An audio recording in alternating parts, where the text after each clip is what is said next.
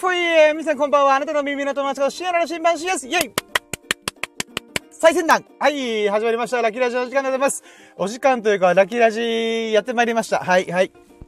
はい、ではね、えー、確か3日前かな ?2 日前にラジオをしてね、えー、そこから連続怒涛のようにね、4回目かな。うーん。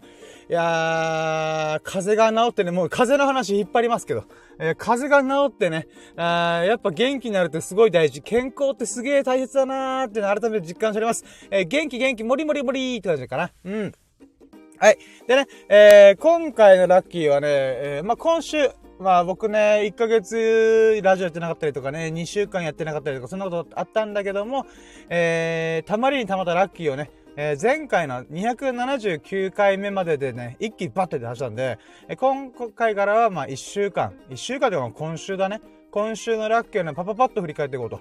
で、やっぱね、元気になるとね、ちょっと新しいことで挑戦してみようっていう風にね、なんか、思うんだよな。あゲームとかね、あの、フォートナイトとか、麻雀して、え、YouTube 見て、ダラダラする、安静にしとくだけじゃなくてね、うん、なんか退屈だな。新しいことやろ。みたいな、うん。っていうことでね、今回が、えー、288、280回目のラッキーラジオでございます。えー、AI の画像生成を試して、えー、クオリティの高さに驚いてラッキーを語るラジオ、イェイというテーマでお送りします。まあ、それ以外もラッキーあるんだけども、今回のメインね、一番喜ばしかったラッキーっていうのが、この Web3、Web3.0 と呼ばれる新しいテクノロジーをちょっと一丁紙、えー、してまいった、した一週間、まあ、5日間かな。うん。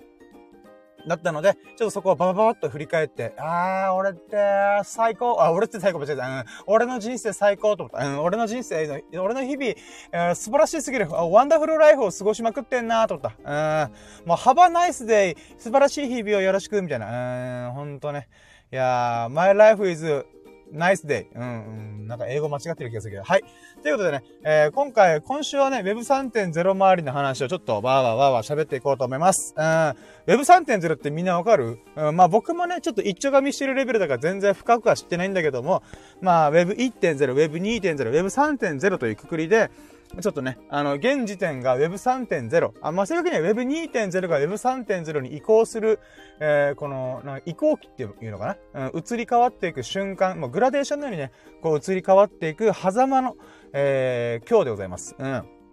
で、えー、その中でね、ちょっとでもね、新しい流れに、ちょっと、こう、片足突っ込んどきたいっていう私のね、えー、そしてあわよくば稼ぎたいっていう、うん、その、まあ、欲にまみれたね、もう、なんだろうね、ライフイズブラックホール、うん、ほんと、どす黒い欲望を胸に、えー、新しいことにチャレンジしてみた、えー、感想とかをね、ちょっと語っていこうと思いますので、よろしくお願いします。さあ、行きましょう。やろうども、準備はいいかようそろ深夜の新版プレゼントささやか、ささ、あ、かかんだ。えー、ようそろ深夜の新版プレゼントささやかな日々のラッキー語られる楽してラッキーラジ Here we go! ミッドジャーニーあなたの細かい狙いを決めて、えー、ならじゃあ、ズキュンドキュンバキュン。はい、始めました。ズキュンドキュンバキン忘れてたっす。うーん。はい、えー、ということでね、あまあ、今回 Web3.0、Web3 というものをちょっといろいろ触ってみたっていう話をするっていう、まあ、オープニングということで喋りましたけども、えー、まあ、今回のタイトル何度も見ますけど、AI の画像生成を試して、えー、クオリティにびっくりしたよっていうことなんだけども、今回のライブ配信の背景っていうのがコンパス。なんだよ。このコンパスのさ、画像やばくない？ちなみに今回縦型の画像と正方形の画像やったから、このライブ配信だけ見てくれてる人に対して、まずは縦長のね、こんな感じで作れたんだよねっていうものと、プラスアルファ、サムネイル、あこのアーカイブに残るとき、ライブ配信が終わって、さあアーカイブにアップしますよってタイミングでは、正方形で作ったまた別のコンパスの画像を載っけるので、まあ、ちょっと興味ある人はね、あのー、まあ見てもらえると嬉しいかな。とりあえず今回画像をペッて貼ってるものに関しては、この AI の画像生成っていうもので作ってみました。うん。だからちょっとね、このクオリティマジちびるよ。ビビった俺。お、すげえと思った。うん。なのでちょっとそこら辺をね、えー、まず1個目振り返っていきます。まあまあだから1個目のラッキーが AI の画像生成を試してみて、クオリティに驚いたよっていうラッキーですね。うん。この1個目がね、ほんと月曜日やったかな？月曜日、あなんか暇だな、退屈だな、仕事あるけど仕事前に何かやりたいな、あ、えー、画像生成やってみよう、つって。うん。やったんだよね。だもっと言うならね、えっ、ー、と、まあ、け、ま話の結、結論から言うと、まあそういうラッキーだったよってことなんだけども、あのね、あの、これもまたさ、か、かつてのラッキーがまた結びつくんで、もう connecting dots、スティーブ・ジョブスばりに connecting dots して、あ、ごめんね、スティーブ・ジョブスっていうさ、アップルの創業者、えー、いるじゃん？もう今亡くなられてしまったけども、えー、その方が connecting dots って言って、あのー、まあ、ある卒業式のね、この、卒業生に向けた花向けの言葉、送る言葉みたいなもんで、あの、あったんだけど、まあ自分の人生でどうなるかわかんないから、目の前の自分がやりたいことを真摯に向けてどっぷり使っちゃけ、使ってけみたいな。うん、どっぷりやってけみたいな。で、やっていくことによって、その点と点が、後の人生を振り返ったら結びついて、線になっていく。点と点が線になる。まあ connecting dots っていう言葉なんだけど、うん。で、僕にとってもね、このラッキーというものが僕にとっての dots だから、点だからさ。うん、このラッキーとラッキーがね、半年前、1年前のラッキーが急に振り返ってきてガチャゴーンってこうくっつくっていう、うん、ことを体験しました。で、もともとなんでこのミッド、 Midjourney とかね、えー、この画像生成ソフト、画像、画像、AI、AI の画像生成サービスをちょっと触ってみたかっていうと、あのね、これはちょっとね、まあ、ちょっと深くは言えないんだけど、まあ、ちょっとある流れで、 Discord っていうものを、あの、ちょっと触ることになったんだよね。ここら辺ちょっとね、あのー、なんだろう。えー、まあちょっとね、いろいろ言えないやつ、言言っちゃいけない流れもあるから、ちょっと一旦置いとくんだけど、とりあえず Discord を触るってことになったんだよね。で、僕はさっき過去のラッキーと結びついたって言ったんだけど、この Discord というサービス自体が、e 服チャンネルさんという、このスタンド FM で、まさにね、この、今配信してるプラット、音声配信プラットフォームである、スタンド FM で出会った、えー、いい服チャンネルさんっていう方がいらっしゃるんだけど、その方がさ、あの、僕とこう、なんていうかな、このライブ配信のやり方を教えてあげるよってことで、このまあ、スタンド FM 上でちょっと説明しづらいからってことで、この LINE を交換して、で、かつ、あの、えー、LINE 交換して、そこから LINE だけでちょっと説明難しいから、Discord というコミュニケーションチャットサービスを使おうってなって、で、僕 Discord って何ですか？みたいな。うん。まあ、けつ、まあ似てるサービスなら Chatwork とか、えー、っとね、 Chatwork だったりとか、 Slack、えー、っていうものがあったりするんだけど、それのもっと進化版みたいなのがあって、えー、それが Discord ってやつなんだよね。で、この EF チャンネルさんっていう方が本当 IT っていうのかな？そのパソコンだったりとか、スマホとか、そのテクノロジー系にすごい明るい人なんだよ。詳しい方なんだよね。だから僕にライブ配信の仕方を教えるよってことで、この、えーと、待ってよ。OBS っていうサービス、あの、無料のね、ライブ配信用の、そのソフトとかサービスを教えてくれたんだよね。で、その時に Discord 使ったんだけど、僕はその e 服チャンネルさんとのこのコミュニケーション以外で Discord 使わないんだよね。だから、あのー、なんていうかな、教えてもらって、あ、ありがとうございますって終わったら、Mac、僕の MacBook なんか Discord は確かに入っているし、アカウントも作ってはいるんだけども、そのまま放置プレイしたんだよね。うん。まあ、そのまま置いとこう、みたいな。うん。で、ちょっとなったんだけど、今回、あ、 Discord、そういえば、イーフチャンネルさんのおかげで俺ダウンロードしてるし、アカウント作ってるわと思って、で、 Discord 久々に引っ張り出して、で、入ってみて、で、ああ、そうそうそう、こんな感じよね。チャットサービスみたいな感じだよね。と思ってたんだけど、なんとね、あこの Discord っていうのが Web3.0、Web3 という時代の、えー、なんていうか、メインとは言わないけど、現状、現状一番使われてるサービスの一個なんだよね。うん。らしいんだよ。俺もちょっと詳しく知らなかったんだけど。で、だから、ああ、イーフチャンネルさんからこの1年前か約1年前に、こう出会って、こういろいろ教えてレクチャーしてもらった、えー、かつてさ、さ、その時に使ってた Discord が1年ぶりにね、また開くことになったんで、しかもその Discord というものが、あのー、その Web3 のメインのコミュニケーションツールになっていると。マジかと思って、イーフチャンネルさん先を行き過ぎて半端ねえなと思ったんだけど、うん。まあ、そのおかげでね、私もそのおこぼれに預かって、じゃあ Discord 触ってま、触ろう、みたいな。で、触ってる中で、そっか、Web3.0、Web3 というものが、時代が来てるんだよな。まあ実際どうなるか普及するのかどうかはわかんないけども、やっぱそこら辺ちょっと触っときたいなーって思い始めて、で、そのタイミングでさ、 Discord でそういえば俺なんかやり、やりたいこと一個あった気がする。なんだっけって、てんてんてんって思い出して、あーと思って、うん、思い出したのが、この Midjourney っていうサービスなんだよ。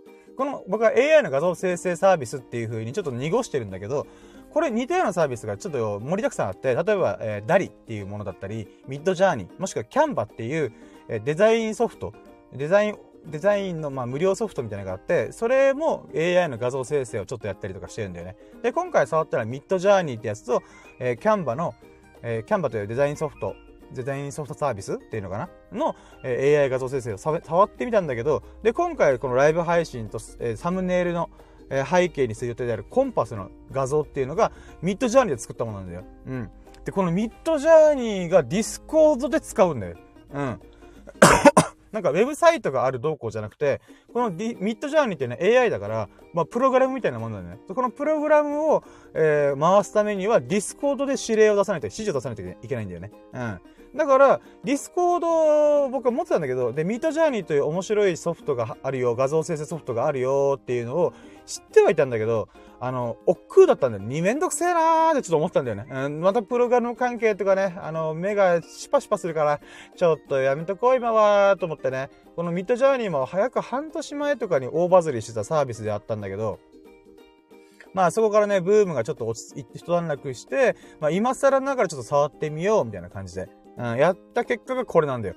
やばくない？で、しかもこれさ、まあ、細かく指示を打つこともあるんだよ。このミッドジャーニーに、あの、なんか、例えば、東京、新宿、女性、えー、20代とか、細かい単語っていうのが、この言葉をパパパパって入れて、それに該当するものを自動生成してくれるっていうことなんだけど、まあ、そこまで僕はね、あの、まずはイラストをこんなの描きたいとか、こんなのなんか出してほしいなみたいな。特にイメージはなかったんで、まあ僕のね、深夜の羅針盤っていうアカウント名でやってるから、あ、じゃあコンパスっていうものを、ちょっと入れてみようと思って。で、コンパスっていうキーワードぶち込んで、で、回してみたんだよ。このミッドジャーニーを。うん。まあこのミッドジャーニーの指示の入れ方もすげえ簡単で、なんか、うん、スラッシュ、うん、なんだっけな。ちょっと、コンセプトだったかな。ちょっとごめん、単語忘れちゃったけど、ある単語パーンってぶち込んで、で、そしたらその後ろに、まあ、英語でコンパスって入れたら、あのー、それがバーって回って、まず4つの画像出してくれるんだよね。うん。4つのこんな感じですかねっていうので、この、いろんなタッチの 4, 4つのこのコンパスの画像をポンポンポンと出してくれて、で、それを、あのー、まず低画質で出してくれるから、その後これがいいっていう風に確定するんだったら、あるボタン、ボタンを押して、4つのうちの、じゃあ右上の画像を、あの、高解像度化お願いしますと。で、そしたら、高解像度の画像出してくれるんだけど、ボタンがあと4個あるんだよ。合計ごめん。ボタンがまず8個あるんだよね。うん。8個のうち4個は、この4つのうち、気に入ったものはどれですかと。で、気に入ったものをタップしてく、クリックしてくれれば、あの、高画質化してます、しますよっていうことなんだけど、もう4つのボタンが、この4つの種類で、んなんかもうちょい違うなーって思ったんだったら、バリエーションっていうことで、バージョン1、2、3、4ってことで、4つの画像の中でさらにまた分岐して、えー、よりいいものを作りますよ。バリエーション出しますよと。で、バリエーションをしたら、また、その、例えば右上の画像をもうちょいバリエーション作ってほしいってなったら、それをまた4つ分出してくれるんだよね。うん。で、これの処理がね、意外と、なんていうか、僕はすぐパッと出るの出るのかなと思ったら、まさにこの指示をして、ボタンを押した瞬間から作業始まるから、30秒とか1分ぐらい時間あるんだけど、それでもまあ、あのー、なんていうかな、早かった。今思えば早かったなと思った。最初はなんか全然動かないから、なんか、なんかバグってんのかなと思ったら、あの、タップしすぎて、あの、パッパッパッパって後から4つぐらい画像が出てきて、わーわーわーわーわーわーってなった。うん。てんやわんやした。うん。まあ、えー、このバージョンをね、どんどんどんどんこれ広げてって、最終的に出来上がったのが今回のサムネイル画像のものなんだよね。うん。でさ、これ、とても興味深いなと思ったのが、僕がこの、なんていうか指示を出しました。もしくはこのバージョン見たいですっていうことを、指示をパンパンって押せば、押す、押した瞬間から、このプログラムが回り始めるから、そこから30秒とか1分でこのクオリティ出すんだよ。うん。やばくない？俺マジビビった。え、こんなこま、手の込んだものをイラストレーターさんなり発注するとかってめっちゃ大変だからね。うん。まあ、僕もちょっと前、あの、数年前までデザイナー、デザイナーやってたから、わかるんだけど、自分のイメージする、えー、雰囲気。で、かつイラストレーターさんのタッチとかも含めて、えー、こんな雰囲気、こんな構図で、えー、あなたのかけるタッチで、こういうタッチで、ちょっとお願いします、みたいな。うん。だから人間で言うなら本当にね、1週間がかかる場合もあるんだよ。うん、もちろんイラストレーターさんも都合があるからね、予定があるから。うん。って考えたときに、たった30秒とか1分でこのクオリティのコンパスの画像を出して、イラスト出してくれるって、やべえなと思った。うん、で、まあね、あの一応 AI だから限界があるのが、よくよくこの画像を見てほしいんだけど、あの文字が書かれてると思うんだけど、これがさ、僕、コンパス沖縄って歌うんだよ。うん。だから、この、まあ、ただのコンパスだとつまんねえなと思ったから、コンパスと沖縄をキーワードにパンって言ったら、この上の部分がさ、ONA、SAA とか、何これ、オナサーみたいな とか、下の方がさ、沖縄っていうことを入れたかったのかな？えー、ONAWW、あ、VWAA みたいな。うー、なんだこれ、なんて言うんだろう。オナバムサム、えー、っていう もうだから文字情報の、このなんていうかな、どういう意味を持つかっていうのはやっぱ AI は拾いきれてないんだよね。うん。だからこそ、この文字に関してはちょっと置いといて、だからフォトショップとか自分で消して、あのー、後で文字を打ち込めばいいって思えば、ここの、この、これ、これほどのクオリティのものを叩き出してくれるんだったら、まあ、文字情報の微調整に関してはもう自分でやるけども、だからもう9割作ってくれて、残りの1割微調整するとか、もうそのレベルなんだよね。うーん。あ、このクオリティを無料で弾き出してくれるのはすげえなと思った。もちろんね、あの、有料会員にならないと、確かね、無料だったら25点までしかできなくて、えー、それ以降は有料になるとかがあるから、えー、で、月額1000円か3000円かな？うん。あ、1000円、3000円じゃない。1500か3500、4000円ぐらいかな？うん。まあ、だから1500は4000円のプランをやらないと、このミッドジャーニーは触れないんだけど、まあ今回お試しで触るから、まあ10回ぐらいやったかな？うん。まあ、それでもこのクオリティでね、えー、出してくれるんだったら、あれこれ1500円とか4000円って安くねと思った。だってイラストレーターに発注すると普通に1万円ぐらい最低いくからね。うん、最低でね。最低で1万とかいくから、もっともっと出すんだったら、うーん、もう結構金額3万とかいっちゃう場合も全然あるから、そう考えた時に、このミッドジャーニーの可能性は半端ねえなーと思った。うん。で、えっとね、この、その後、あの、このキャンバっていうね、デザインソフト、まあ、フォトショップとかイラストレーターみたいなものの無料版みたいなのがあって、で、本当今の時代ってさ、インスタグラムだったりとか、YouTube だったりとか、TikTok とかで、まあ、この画像をね、いい感じに作る、えー、っていうものを気軽にできるように、だから、フォトショップとイラストレータープロが使うようなガチ、ガチンコなソフトだと、やっぱ手間がかかるしね、操作が、難易度、操作の難易度があるから、そういった意味で気軽に作れる、えー、デザインソフトみたいな感じでサービスがキャンバっていうのがあるんだけど、このキャンバがね、あの、AI 画像生成サービスをね、ちょこちょこ始めてんだよね。で、正直言うと、ミッドジャーニーに比べたらクオリティちょっと低い。なんだけど、なんだけど、あのこれがデザインソフトと結びついてるっていうのはとっても大事なことだなと思ってんだよね。うん。なんかさ、僕デザイナーやった時って大体素材サイトで例えば鯉の写真と、あの、魚の写真、魚の写真とかイラストだったりとか、あの、なんか缶詰とか、え、例えば牛とか豚とか、うん、そういったね、ああ、こういう画像があったら嬉しいんだけどなーっていうものを素材サイトで探して、まあちょっと僕のイメージしてるものとちょっと違うけど、まあこれでいいか、うん、まあこれにしようみたいな、うん、とかやって、えー、デザイン、デザイン、デザインを組んでいくんだけど、このサービスができたんだったら、もう素材サイトいらなくない？と思って。うん。だからこのね、ちょっと趣味とかで、ちょっとした小遣い稼ぎでイラストとか写真が得意な人が素材セットにね、こんな写真とかどう？ってことでパンパンパンパンって置いてるはいるんだけども、それを自分が作りたいデザインに合わせてこう出してくれる、え、っていうサービスが誕生した。で、まだこれはね、レベルアップする真っ最中、バージョンアップしていく、アップデートしていく途中だから、今後このサービスが起動になったらとんでもねえだろうなと思った。うん。だからね、この AI 業界、まあ、最近チャット GPT って言って文章をね、うまく構築するっていうサービスが鬼バズりしてるけども、このイラストとかデザインを考えてくれるサービスっていうのもとんでもねえ勢いで作られてるんだなぁと思ってね。うん。いや、時代が動いてるよねーって改めて思った。うーん。まあ、ということで、まあ、このクオリティにめちゃくちゃ驚いたよっていうことで、まあ、せっかく、あまあ、せっかくっていうか、この EF チャンネルさんのおかげでさ、ディスコードというものを触ってたから、あの、すぐね、うん、あ、ちょっとやってみようみたいな感じで、ミッドジャーニーをリンとつなげて、こう、ディスコードで指示しながら、えーいい感じのイラストを描くことができました。うん、めちゃくちゃ嬉しかった。だからね、これどっかで僕のテーマ画像としてね、コンパス。うん。もうこれをそのままど、なんかね、私のアイアイコンにはちょっと僕の顔出してるから、例えば、なんだろうね、何かしらの時に、えー、このイラストをドカンって載せるとかね。うん。まあ、そういったことをね、ちょっと改めて思いました。はい。うん。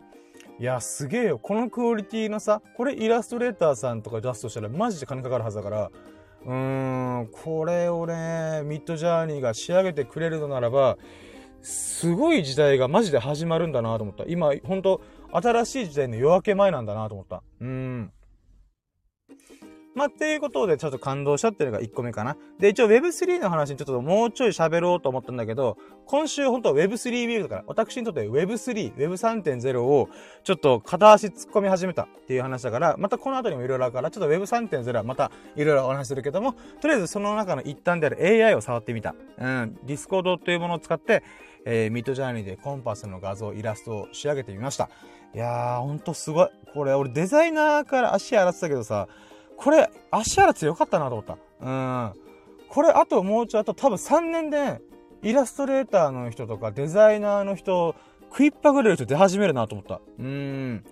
まあ、ちょっとそれぐらいね、とんでもねえ時代が始まってんだよなーっていうね、改めて言って、まあ、今僕は全然関係ない業界にいるから、おー、すげえ面白い、楽しみ、ワクワクするっていうふうに思うけど、その業界にいたとしたらば、まあ、ちょっとね、やってらんねえな、この野郎って思ってただろうな、とかね、うん、思いましたね。はい。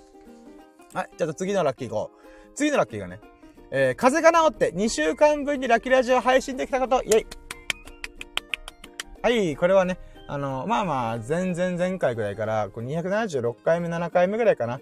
えー、から風邪が治ってよかった、健康って大事、えー、体力満々、気力満々で、こう、日々やりたいことに取り組めるときって最高だよねとかね、改めて思いました。本当風邪とかひかないようにみんな気をつけて。うん。休めるラッキーと思ってても、結局体がしんどい状態だから休んでんだから、結局ね、あのー、しんどい状態ってストレス溜まるからさ。うん。こう、すがすがしく過ごせるだけでも本当幸せなんだなっていうのを改めて実感しました。で、その体力が戻り始めて、えー、久々にラキラジをしました。うーん。で、調子乗ってね、えー、1時間50分ぐらいかな、約2時間喋りました。うん。あのー、病み上がりにしては、だいぶハード。だいぶハードなラジオでしゃ喋り喋りなかった。うん。で、なんでこんなに喋ったかっていうと、まあ、僕のね、友人であるミルクくん。が、えー、沖縄から、えー、内、内地、内地って言ったらあれだな、本州の方に移住するっていうことで、また転職もするから、えー、それの送別会したよと。で、その送別会をなん企画して、わーわー動かして、えー、素晴らしい送別会、みんなが喜んでくれ楽しんでくれた、えー、素晴らしい送別会できてよかったっていうことを、えー、自画自賛込みで1時間50分喋ってました。はい。うん。いやー、たまんねえな、俺と思った。うん。でさ、あの、ちょっと話ずれるけどさ、ミルクくんからこの前ね、LINE 来たんだよね。僕がまあ風邪でぶっ倒れてたから、あの、まあ、あ向こうもね、移住したばっかだからバタバタしてるから連絡特にないかなと思ってたら、まさかの、あの、コロナにかかったらしくて、え、マジで？と思って。うん。転職して早々コロナかかったんだと思って、大丈夫？って言ったら、まあ、連絡してる時点で、だいぶ体調が良くなった時に連絡してくれてるから、あ、もうだいぶ落ち着いてるよ、みたいな。あ、そうかよかったみたいな。だから一人暮らし早々、あの、風邪ひく、風邪だよね、コロナひくってやばくないと思って。うーん。いやー、なんか持ってるんだか持ってないんだかと思いながら。うーん。まあ、ミルクくんもね、あの、無事体調が落ち着いたことでよかったなと思って。だから、ミルクくんに関しては、風邪ひいた後にちょっと治って、またコロナひくっていう。コロナかかるっていう。いやー、やばいね、大変だなーと思って、お疲れと思った。だからミルクくん、確か1年半前ぐらいにコロナかかって、えー、まあ免疫ついてるよなーで高くくったらまさかの今回っていうね。うん、だからワクチン接種とかコロナの免疫とかって、うん、実際どれほどの効果があるのかよくわかんねえなーとは思いつつ、まあまあまあまあ、うん、まあ無事魅力の体調が落ち着いてよかったと。だからね、私、送別会でね、だいぶはっちゃけすぎたから体力使わせすぎてしまったのかなとかいろいろちょっと不安になったけど、まあまあまあまあ、とりあえず、あの、うん、なんだろう、移住先でも、あのー、ほがらかに、え、楽しく過ごしてくれればなと思ったね。うん。まあ、ということで、まあ、この送別会周りの話をね、えー、1時間50分、バーって喋って、えー、ああ、やっぱ俺喋るの大好きだなって改めて、えー、実感したラッキーでございました。これが2個目でございます。はい、じゃあ続いて3個目。3個目がですね、3個目が、えー、ラキラジのゲスト降臨でガチ勢のクライマーの方と交流できたこと、イェイえいということでね、これはね、あのー、まあ、僕がラジオを3回ぐらい、この3日4日で3回ぐらいパッパッパッパってやってたんだけど、で、その流れでね、あのー、スサノオくんと先週末の日曜日に、えー、だから5日前か、5日前ぐらいに、あの、ボルダリングジム行ってきたんだよ。ボルダリングっていうのは、えー、壁があって、そこに突起物、岩みたいなやつがあって、えー、それを登っていくみたいなのがボルダリング。まあ、クライミングっていう大きいくくりの中の、その室内である、えー、なんていうか壁登りっていうのかな？岩登りみたいなものをボルダリングっていうんだけど、そのボルダリングの話をしてた最最中に、えー、ガチのクライマーさんが来てくれたんだよね。まあ、ガチと言っても、そうなんていうかね、本当にやばい、この山を登っていくとかじゃなくて、なんていうんだろう、すごい大きい岩とか、この河原に転がってるでっかい岩とか、そういうちょっと、まあほんと、何百メートルかじゃなくて、何十メートルとかのレベルで、ちょっとガチでやってみるみたいな。まあ僕からしたら結局ガチ勢なんだけど、で、そのガチ勢のクライマー、クライミングが趣味な人、といろいろ交流した、そういうことができたの、このスタンド FM 上ね、こうわーって喋ってる中で。うん。で、やっぱ、なんていうかな、この、ボルダリングとかクライミングをする趣味の人っていうのがね、なんか、こういろいろ話を聞かせてもらってね、とっても興味深かったんだよね。うーん。だからこう、なんつうんだろう。こう、まあ、クライミングという大きいくくりの中にも、リールクライミング、ロッククライミング、えー、ボルダリングクライミングとかね、まあ、いろいろある中で、やっぱね、うーん、なんだろう。まあ、僕はボルダリングをやったけどさ、言うて下にクッションがあったりとか、まあ、落ちても大丈夫。まあ、落ち、高さ的にもそんなね、3メートルぐらいだったりするから、そこ、3メートル？うん、まあ、4、5メートルかな？まあ、ぐらいだから、まあ、そんな言うて、あのー、問題ない距離感で、えー、高さでやってはいるんだけど、これがね、天然の岩場と、岩場っていうかな？だったら、もう僕絶対やばいよなと思ってんだよ。うん、だって、あー、これ登れねえや。諦めたパッて手離したら、普通に怪我するからね。うん。だからそういった意味で、一回登り始めたら、もうあとは登りきるか、頑張って降りるか、二択しかないんだよ。つまり、手を離して、離して、ああ、もう無理だはないんだよね。うん。だから、 dead or alive だよね。死ぬか生きるかだよね。うん。登るか。だから、アップオアです。うん。 dead は up or climbing、あ、あデッドは、デッドはクライミングだよね。うん、降りるか、登るか、それか死ぬか。うん。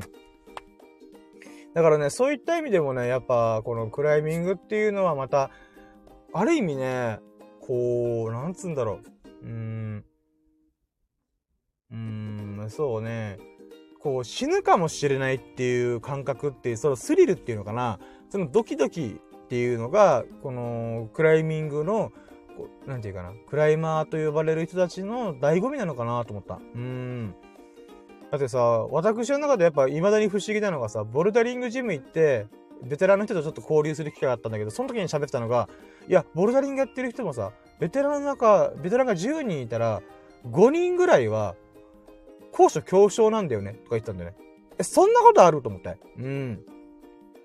だからそういうことらしいんだよね。だからそう考えたときに、うーん、なんていうかな。ってことは、高所恐怖症ゆえのスリル。絶対落ちたくない。逆に登りきったら、よっしゃーみたいな。うん、その達成感っていう喜びもまた半端ねえからこそ、こう、ハマっていくのかなーとか思った。だからこの、よりね、ガチのクライミング、だからほんと天然な岩場とかで、登ってる場合があるならば、やっぱその時、ほんとデッドワクライミングだから、うーん、死ぬか登るか降りるかどっちかみたいな。うん。そういったこのハラハラ感っていうのもまた、なんて言うんだろうな。こう、人間の本能に呼びかける何かがあるのかなと思ったね。うん。まあ僕もね、今回ボルダリングできたから、まあいつかロッククライミングとかもちょっと挑戦してみたいなと思うんだけど、まあ1回2回こっきりでちょっと、とりあえず体験だけ、 experience、experience としてね。うん。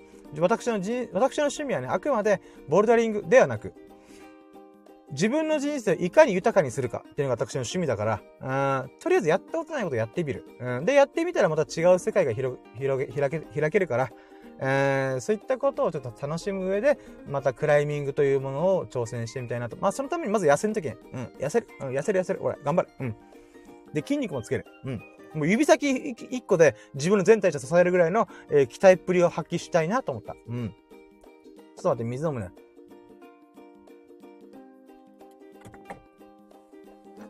はい、ということで、これが3つ目。うん。あね、このドラクライマーの人とね、また、こういろいろ交流できたっていうのはとっても嬉しかった。で、その人の仕事直前で、えー、20分ぐらい付き合ってくれてたから、あありがたいなーと思った。うーん、嬉しかった。本当その説はありがとうございました。はい、続いて4つ目。4つ目が、えー、福岡出張の際に様々なこと、えー、スーツケースレンタル、えー、帰りの送迎、えエンジン掛けを、エビスさんに協力してもらえること、イェイありがとうエビスさん !Thank you! うん、ということで。これどういうことかっていうと、まあこれ前回で喋った福岡出張が決まりましたと。で、僕今沖縄に住んでんだけど、えー、3日4日後に福岡出張行ってきます。で、それ福岡出張もちょっと短期じゃなくて3週間がっつり行ってきます。うん。3週間がっつり行ってくるんでございますけども、えー、その際にね、やっぱ、いつもの離島出張とかに2泊3日とかの短い出張とは話が違って、ちょっと車どうしようとか、スーツケース大きいもの持っていかなきゃいけないなとか、うん、ちょっとそういうことでいろいろね、あの、手配したんだよ。だから妹とかが、おかんとか旅行よく行くから、スーツケースあるって言ったら、なんと僕が、その出張に出る瞬間と全く同じタイミングで旅行に行き上がるってことで、マジかみたいな。このスーツケースを使っちゃうんだよねみたいな。うわ、どうしようと思って。うん。で、そんな感じで困ってたら、エビスさんが、あ、じゃあ、うちの兄貴のやつ借りるってことで、このエビスさんっていう、エビスさんがね、あの、お兄さんと一緒に住んでるんだけども、お兄さんの方が、あの、その、大昔に、今約20年前と言ってるんだけど、20年前に、こう、スーツケースを、あ海外旅行に行くからスーツケースを購入してらしいんだよね。で、えー、大掃除してる時にそれが出てきたから、あれ、ちょうどいいから、深夜借りるみたいな。いいんすかってことでお借りしました。うん。で、一応家にね、あのー、妹が持っていく、妹が旅行に持っていくである、本当4泊5日用のすげえでっけえスーツケース、えー、はまあ持っていくから。で、他にもそのサイズないかなと思ったら、2泊3日用とかの小規模の、えー、宿泊用のスーツケースがちっちゃいやつがあるんだけど、まあ、今回3週間も行くから、もうちょい大きい方がいいなーって思ってたら、あの、エビスさんのやつがちょっと中ぐらい。だからちっちゃいやつ、大きいやつのちょっと中ぐらいなんだよね。だから、うわ、ウェビスさんこれめっちゃ助かる、借りますということでお借りできました。本当にありがとうございます。いやー、嬉しい。うん。で、まあ、スーツケースをお借りするとともに、このね、えー、離島出張、あ、離島じゃ福岡出張する際にさ、車でいつもさ、事務所に乗り付けて、事務所の駐車場に車止めて、えー、で、会社の車で送迎してもらってっていうのがいつもの流れなんだけど、今回3週間も出張行くから、あのー、なんつうの？この、まず、行き、オフィスに、えー、車で行っちゃいけないというか、オフィスに現地集合。で、帰りもオフィスから家まで帰るんだけど、それがね、沖縄って電車ねえからさ、あのー、で、しかもバスもさ、言うて張り巡ってるわけじゃないから、この、その事務所に行くために、僕の家から事務所に行くためには、どうやって、えー、バス乗ればいいんだろうとか、タクシー使うといくらかなとか、3000、4000ぐらい吹っ飛ぶなとか、そういうこと考えて、うわー、どうせ3、4000円おお金を吹っ飛ばすんだったら、福岡で使いたいなとかいろいろ思ってる中で、まず行きに関しては、おかんが協力してくれると。いいよ、休みだからってことで、やったぞーって。ただ帰りがね、あの、おかんがや、あの、仕事の可能性があったから、えー、どうしよっかなと思って、ちょっとエビさんになんかこう、タクシーとかバスって、むずいっすよね、あそこ、みたいな。言ったら、あ、じゃあ、自分が送る？みたいな。マジっすか？いいんすか？ってことで、うん。だから、エビスさんが帰り、えー、僕が4月1日に帰ってくるから、そのタイミングで迎えに来ていただけるということでね、とっても嬉しかった。ありがとうございますって感じかな。うーん。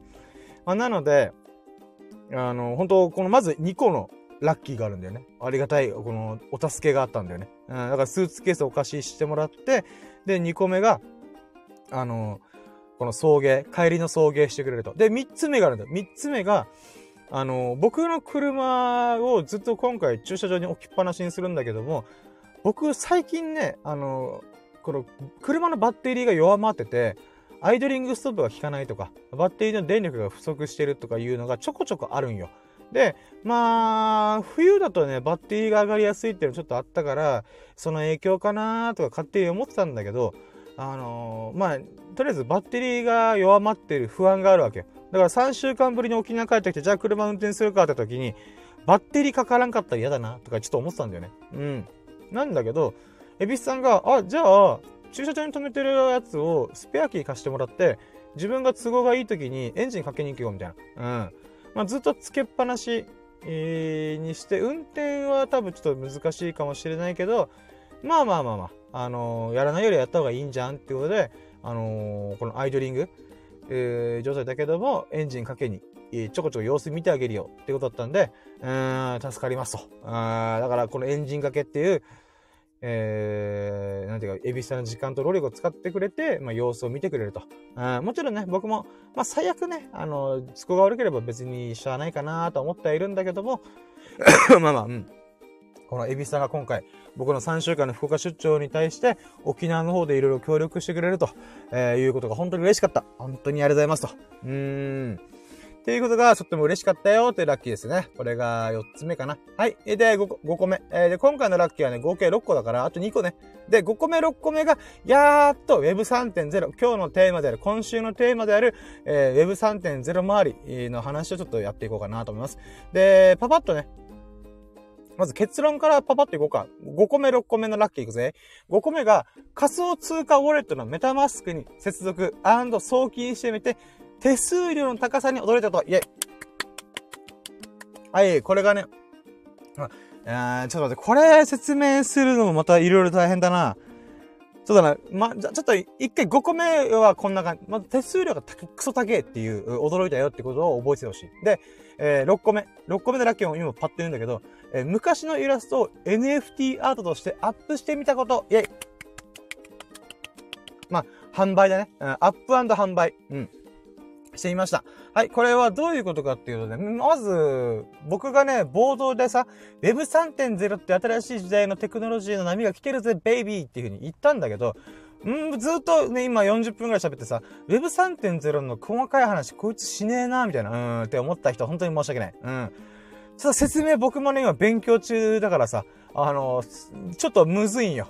ということで、今回ね、この5個目の6個目、えー、に関して関わることを一気に今喋っていこうと思います。まず Web3.0 という言葉って何が3なのっていうふうに思った人多いと思うんだよね。Web3.0、Web1.0、Web2.0、Web3.0 っていうふうにバージョンが上がるあるんだけど、よくこのアプアプリとかさ、ソフトウェアとかでさ、あのー、バージョンアップするときに17.1とか18.5とかっていう風に、このアップデートの大幅アップデートするタイミングで、この1、2、3、4。で、細かいアップデートするたびに、なんか2.7とか2.73。えー、で、それをアップデートしたら2.9なとか8になるとか、うん、っていうのがあったりするんだけど、まあそういった風に、このバージョンアップしていく、アップデートしていくっていうことを、えー、何点0、1.0、2.0、3.0っていう言葉でよく表すんだよね。うん。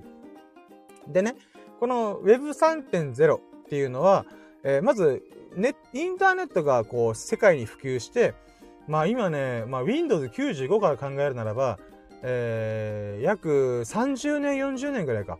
うん。あそうだね、30年ぐらいかな。約30年。今2023年だから、もうちょいで Windows 95の時が来るから、まあそうだね、約30年。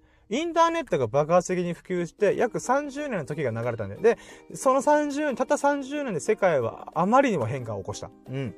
これまでの人類の歴史で考えるならば、この30年のテクノロジーの進化の比率はとんでもない、えげつない速度でガーンって登ってんだよ。うん。でね、まず Web1.0 っていうのが何かっつうと、インターネットをするとき、ググるじゃんみんな。ウェブサイトとかあるでしょ？ブログとか。あれが Web1.0 の正体なんだよ。これ何かっていうと、あの、プログラムとか HTML、CSS とか、あの、この、マークアップ言語を触れる人たちが、えー、ウェブサイトを構築して、えー、自分の、例えば自分の会社のウェブサイトだったりとか、あまあ何、何かしらのウェブサイトを作って、またブログという、ブログとかを作ってさ、あのー、情報を、えー、自由にアップするっていう時代が Web1.0 なんで。なんだけど Web1.0 っていうのは、あくまで片方の情報を開示する。情報を提示するってことなんだよ。あ、まあ、うん、もっと、これ、あれだな、説明するべきだったな。まず、インターネットの出現によって、大きい革命が起きた人類には3つの革命があるって言われて、えー、まず認知革命。で、その次が、えー、科学革命か。まあ、産業革命と言ってもいいでしょう。うん。産業革命。で、えー、3つ目が、情報革命って。言われて、まあ、IT、 internet technology を使った、あ、違う、え？ internet information technology だったかな？ちょっと忘れちゃった。うん。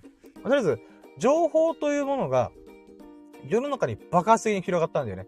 で、これまでは雑誌とかテレビとかラジオを使って、えー、その、限られた人たちしか情報を提示できなかったんだよね。うん。だから雑誌とかって開く理由っていうのは、自分が知らない情報、面白いことっていうことを、あのー世の中に広める、伝達する、情報を伝達するっていうことでやってたんだけど、このインターネット、まあブログとかね、ウェブサイトを自分たちも作れるっていう時代の時に、情報の民主化っていうのが始まったんだよね。この民主化っていうのはとっても大事なキーワードなんだよ。この Web1.0、2.0、3.0説明するに。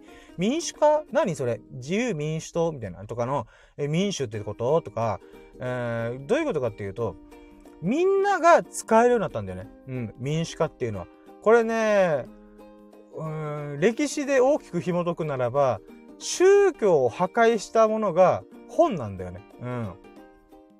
まあ、破壊って言ったらちょっと大げさかもしれないけどさ、1900、あ、1600年代だったかな。うん。ね、ヨーロッパでさ、活版印刷っていうのが誕生したんだよ。活版印刷っていうのは、えー、例えば新聞とかあるじゃん。例えば沖縄って打ちたかったら、えーひらがなで沖縄だとするじゃん。そしたら、この、おの形をした突版を作るんだよ。突版っていうのは、おの形の部分だけニョキンで出てるスタンプみたいな、印鑑みたいなものを作るんだよね。で、それで沖縄で作ったら、それを組み合わせて沖縄でこんなイベントが繰り広あ開催される予定ですっていうこの一文が出るじゃん。それに該当する、この印鑑を集めて、で、それをパンって押したら、インクをつけて押したら、えー、この文章ができるわけじゃん。で、これ手書きでするとすごい大変じゃん。うん。だこれを何百何千とやるときと、手書きがすごい大変なわけよ。うん。だから、昔の本とか書籍っていうのは、まあ巻物でもいいんだけど、みんな手書きなんだよ。だから、一部の文字を書ける優れた、えー、高学歴な人だけしか本を作れなかったし、時間もめっちゃかかるから、本っていうのはとても高級品だったわけ。うん。でね、このヨーロッパっていうのは、キリスト教の文化圏なんだよね。うん。このキリスト教っていうのはとっても重要な、えー、社会インフラの一個なんで、みんながイエス・キリストとかキリスト教の、まあ、クリスマスとかそうだよね。うん。その文化を大事にしてきた、きたんだよ。だから、教会っていうものが街の中心にあるんだよね。何かあれば、まあ、に、あの、教会に行くとか、日曜日、毎週末、えー、このミミサに行ってこの牧師さんとか、えー、神父さんのお話を聞いて聖書にこう書かれていますっていうありがたいお話徳の高いお話を聞くみたいな。まあそれでまたそれ終わった後に最近調子どうよっていうふうにこの近隣の人とコミュニケーションしたりとかして生活の中心地っていうのに宗教が関わってたんだよ。なんだけどこれがね、えー、聖書というもの自体がさっきも言った通り手で書くとからすげえ金かかるし時間かかるんだよ。だから、一部の聖職者の、しかもトップの人にしか持てなかったんだよね。うん。で、じゃあそれ以下の人たち何す、何かっていうと、まず文字が読めないとかもいろいろあるから、その聖書に書かれている言葉が、そのまんまね、この口で伝えるときに、神父さんがちょっと横島な考えを持ってる人だったら、自分たちの教会にとって都合のいい、本当イエス・キリストはそんなこと言ってないのに、えー、教会に都合のいい言い方をする。うん。っていうことがあったりとかしたんだよ。つまり、宗教、キリスト教の中が腐敗してたんだよね。で、それにぶち切れたのが、ルターっていう宗教宗教革命家がいて、で、このルターという人が、えー、キリスト教という、もう今腐敗しきったキリスト教に対して、いや、お前らの都合のいいことばっか言ってんじゃねえよ、ボケみたいな。って思、言っていうことで、あの、聖書にそんなこと書いてねえじゃねえかっていうことでぶち切れたんだよね。うん。だけど、それ言ったところで、またなんかこう、なんか変な、なんか、なんだろう、うん、土地狂ったやつがなんかわわわめいてるわーって終わるんだけど、ルターがそれで終わらなかった理由が、活版印刷で聖書作ったんだよ。うん。つまり、手書きで書くとさ、すげえ時間かかるし、金もかかるって言ったじゃん。この活版印刷であれば、コストがすごい下がるんだよ。さっき言った印鑑を用意して、それをパンパンパンって押していけば、はい、本の出来上がりっていうことで、一冊作るのが、例えばね、昔10万かかりましたっていうのが、1000円で販売できるぐらいレベルまで一気にコストが減ったんだよね。で、コストが減るってことは、みんなに普及できるってことで、その当時、聖書が民主化されたんだよ。うん。みんなが、あの、みんなのこの経済的なレベルで、えー、ギリ買える値段まで下がったっていうのが、このカッパー印刷のとんでもなくすごいことなんだよね。うん。そうしたことによって、えー、みんながみんな、あれ、教会があんなこと言ってるけど、都合のいいこと言ってるけど、聖書にそんなこと書かれてないっていうふうに思ったから、えー、この宗教革命っていうのかな？うん。だから実はね、あの、プロテスタント、カトリックとかいろいろあるんだけど、あそのキリスト教の中にね、もともと伝統的なのカトリックっていうのがあるんだけど、そのカトリックの一部が腐敗してしまった結果、そんなことをイエス・キリスト教は言ってない、お布施をいっぱいしなさいなんて一言も言ってないみたいな。うん。この金の亡者どもがふざけんなみたいな。っていうことを言い始めたルター率いるその派閥が、プロテスタントといって、原始的なキリスト教に戻ろうっていう運動を始めるんだよね。で、そこで、牧師さんっていうのが生まれるんだよ。うん。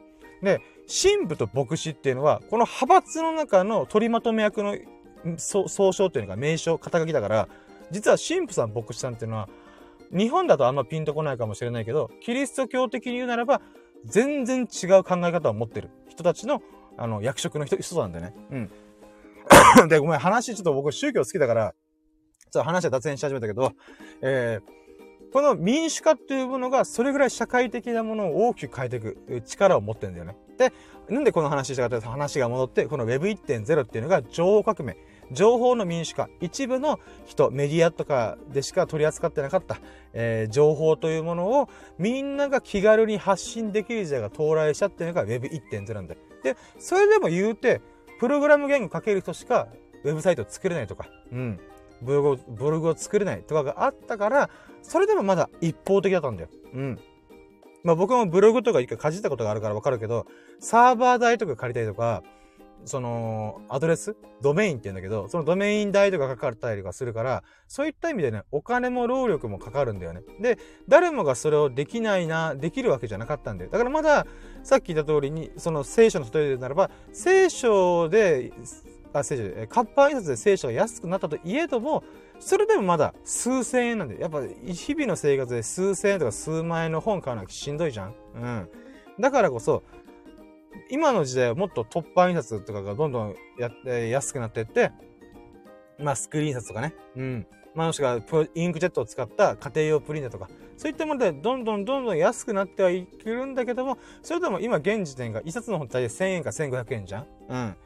え、やっと最近はそこまでたどり着いたけども、50年前とかはもうちょい高いとか、もしくはもうちょっと品質が悪いとか、えー、っていうことで、まあ、本の中でもまたそういう風にね、安いし、高いものから安くなっていく。ということで、Web1.0 っていうのが、そのブログだったりとかメディアを発信できる人だけの特権だったんだよね。で、そこから Web2.0 の時代に突入するときに始まったのが Facebook とか Instagram、Twitter、YouTube っていう、まあ今でいう GAFA、GAFAM、Google、Amazon、Apple、Facebook、そして Microsoft っていう、このまあメガ企業、メガ、メガ IT 企業たちが、えー、Web2.0 っていうのを乗りこなしてたんでね。うん。で、そこでまた情報の民主化がよりバージョンアップするんだよ。Web2.0、1.0と2.0の大きな違いは何かっていうと、SNS が登場したことによって、えー、情報を発信することも誰もができる。Twitter とかもそうだよね。Instagram とか YouTube もそうで、誰でも動画作る、誰でも投稿できるっていうのはとても革命的なんだよ。で、かつ、それに対して返信がしやすくなったんだよね。うん。例えばリプライだったりとか、もしくはシェアとか、リツイート、もしくは YouTube の動画で誰かがこう炎上したりとか、なんかこう、意見を言ったりとかしたら、えそれに対するアンサーみたいな。自分はこう思うみたいな。最近だと炎上があったよね。あの、男がおごらないってどないやねんっていう炎上が起きたじゃん。うん。あ、炎上が起きてるんだけど、まあ、それもまた一つのコミュニケーションだよね。この情報の、えー、双方化。Web1.0 では情報があくまでやっぱりそれでも片方からしか流れてこなかった。ブログとかメディアを通して一方的に押し付けるだけだったんだけども、それが SNS を通して双方向、インタラクティブって言うんだけど、に、まあ、こう、双方、あ双方、送受信できる。送れるし、受け取ることもできる。誰もが。うん。いつでもどこでもそれができる。っていうことが始まったんだよね。で、それの中心地がプラットフォームと呼ばれる、まあ、YouTube、Instagram、Twitter だったりとかするんだよね。うん。でね、僕が話しかったから、ここ。Web3.0。この Web3.0 が何かっつうと、さっきまでは情報だったじゃん。情報の、えー情報を一方的に送り、送りやす、送りやすくなった。で、次が Web の、いや、Web、Web2.0 では、情報の交流ができるようになった。で、じゃあ、三つ目の Web3 は何があったかというと、価値の交換ができるようになったんで。価値の交換って何って思うでしょクエスチョンつくでしょうん。これ何かっつうと、えー、例えば、今さ、ペイペイあるじゃん。ペイペイとか、もしくは銀行口座とか ATM を使ってお金を下ろして、えー、みんなしてると思うんだけども、あくまでそれって、下ろすっていう一方通行なんだよね。自分が働いた給与が銀行口座に振り込まれます。で、その銀行口座から自分が、自分で ATM とか PayPay でチャージします。えー、っていう、あくまで、その銀行とか金融機関が、そのお金の流れをコントロールしたんだよね。うん。でもちろん PayPay っていうものが誕生したから、PayPay で自分のお金に、この PayPay の口座の中にある1万円とかを、あ、じゃあ友人のスサノオクに送ろうとか、友人のエビスタに送ろうっていうことはしやすくなってるんだよね。なんだけども、それはあくまで、確か20万とかちょっと制限があったはずなんだよ。うん。だから100万とか何千万とか桁の、桁違いだと、銀行から銀行に口座を、口座の中を移動するだけでも、この書類が必要だったりとか、この銀行側がなんか怪しいなと思ったら、その取引を中止させることができる、中止することもできるんだよね。うん。だから、正当な理由がない限りは、そのでっかい金額の移動ができなかったりするんだよ。うん。まあ、マネーロンダリングって言って、まあ、危ないお金、うん、例えば、なんだろうな、薬物とかさ、ギャンブルとか、ちょっとあんまり表に出せないような、え汚いお金の流れを、こう、いろんなところを経由することによって、えー、追えなくする。うん。それを、資金の洗浄化って言うんだけど、正常化？洗浄化？まあ、洗うって言うんだけど、うん。そういったことに使われる可能性もあるから、そ多額のお金のやり取りっていうのが、えー、簡単にできなかったんだよ。なんだけど、この Web3.0 っていうのが、価値の双方化、送受信ができるってことなんだよ。うん。だから、正直 Web3 の世界観っていうのは、日本という国レベル、国単位のレベルで言うならば、実はそこまで影響がないんだよね。日本円でそのままやり取りすればいいじゃん。ペイペイでよくねって思うんだけど、これが違うのが、世界レベルでそれが巻き起こった時どうなるかってことなんだよ。つまり、日本円っていうものが、例えば南アフアメリカの、なんか、アマゾンの奥地とかの人とやり取りするって考えたら、え、日本円って何それ食えんのみたいな。まあ僕、そこまでの文明の差はないって分かってるけど、今の時代はね。ちょっと極端に言いましたけど、逆に向こうのブラジルのドル、ドルだったかな？まあお金を日本に持ってきても使えねえってなるじゃん。うん。だから日本円とかドルとかユーロとか、もしくは、あ元とかね。うん。っていうものだと、その国の中でやり取りしてる分には問題ないんだけど、国を超えてやり取りする分、時に、この銀行同士のやり取りとかがすっごい大変らしいんだよ。だけど、それが仮想通貨を使った。まあ Web3.0 の代名詞だよね。暗号資産を使った価値の双方化、送受信が気軽に取り行えるっていうことが、この Web3.0 のとんでもないことなんだよね。で、ブロックチェーンとかね、ちょっと細かいこといろいろテクノロジー的な話で言うならば、ちょっと、うーん、また僕も勉強中ってことなんだけど、とりあえず Web1.0、Web2.0、Web3.0 の大きな革命っていうのが、情報の、民主化。情報の送受信の民主化。で、今回の Web3 では価値の送受信の民主化。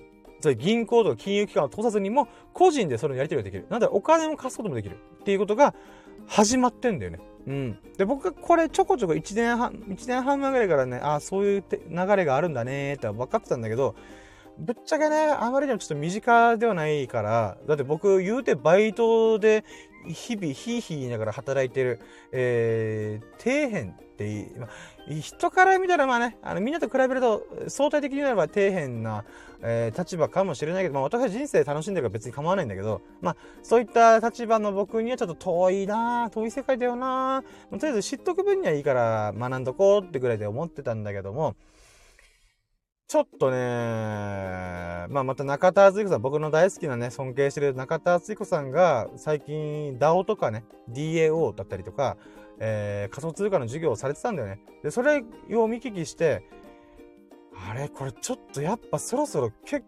構来てるなって思ったんだよ。うん。なんかね、僕の中でさ、ちょっと僕、情報を取り込むのは割と早い方だと思うんだけど、行動に移すのはちょっと遅いんだよね。うん。な仮想通貨のバブルってあったじゃん。えー、2、3年前。コロナショックの前に。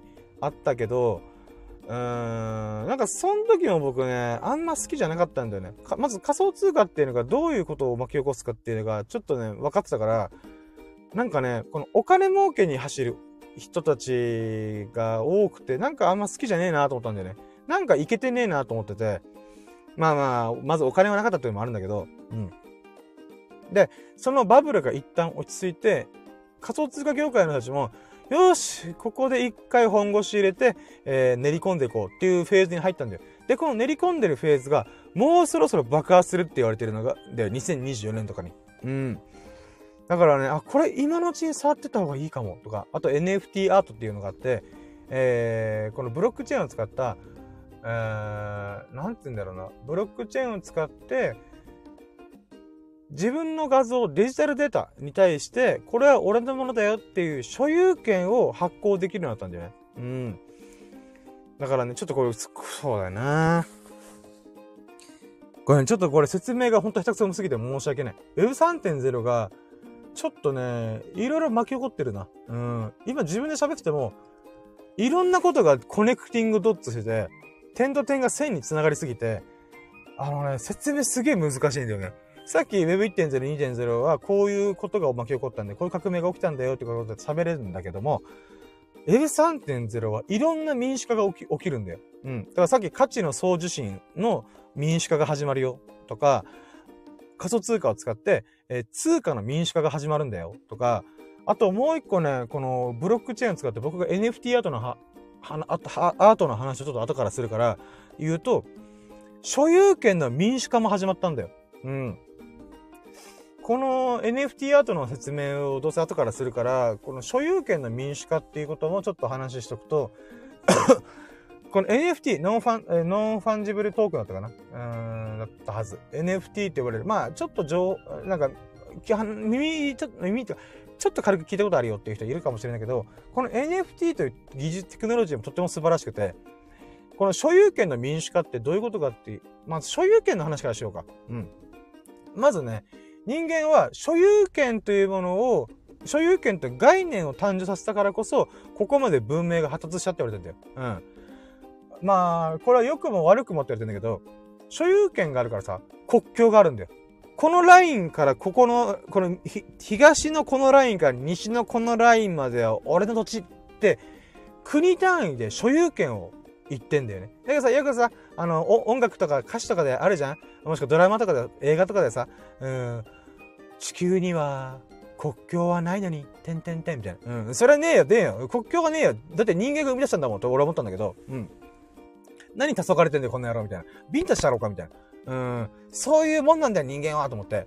まあ、これちょっと話ずれるから、あ、置いとくけど、そのね、国境だったりとか、お金だったりとか、あまあ、まあ、虚構、虚構、まあ、人間が決めたものなんだよね。うん。で、こっからここは俺のも、俺たちの土地、こっからここまでは俺の土地、ここの建物は俺のもの、みたいな。うん。っていうことで、うん、自分のものなんだよっていう所有権っていうものが、この文明を加速させたんだよ。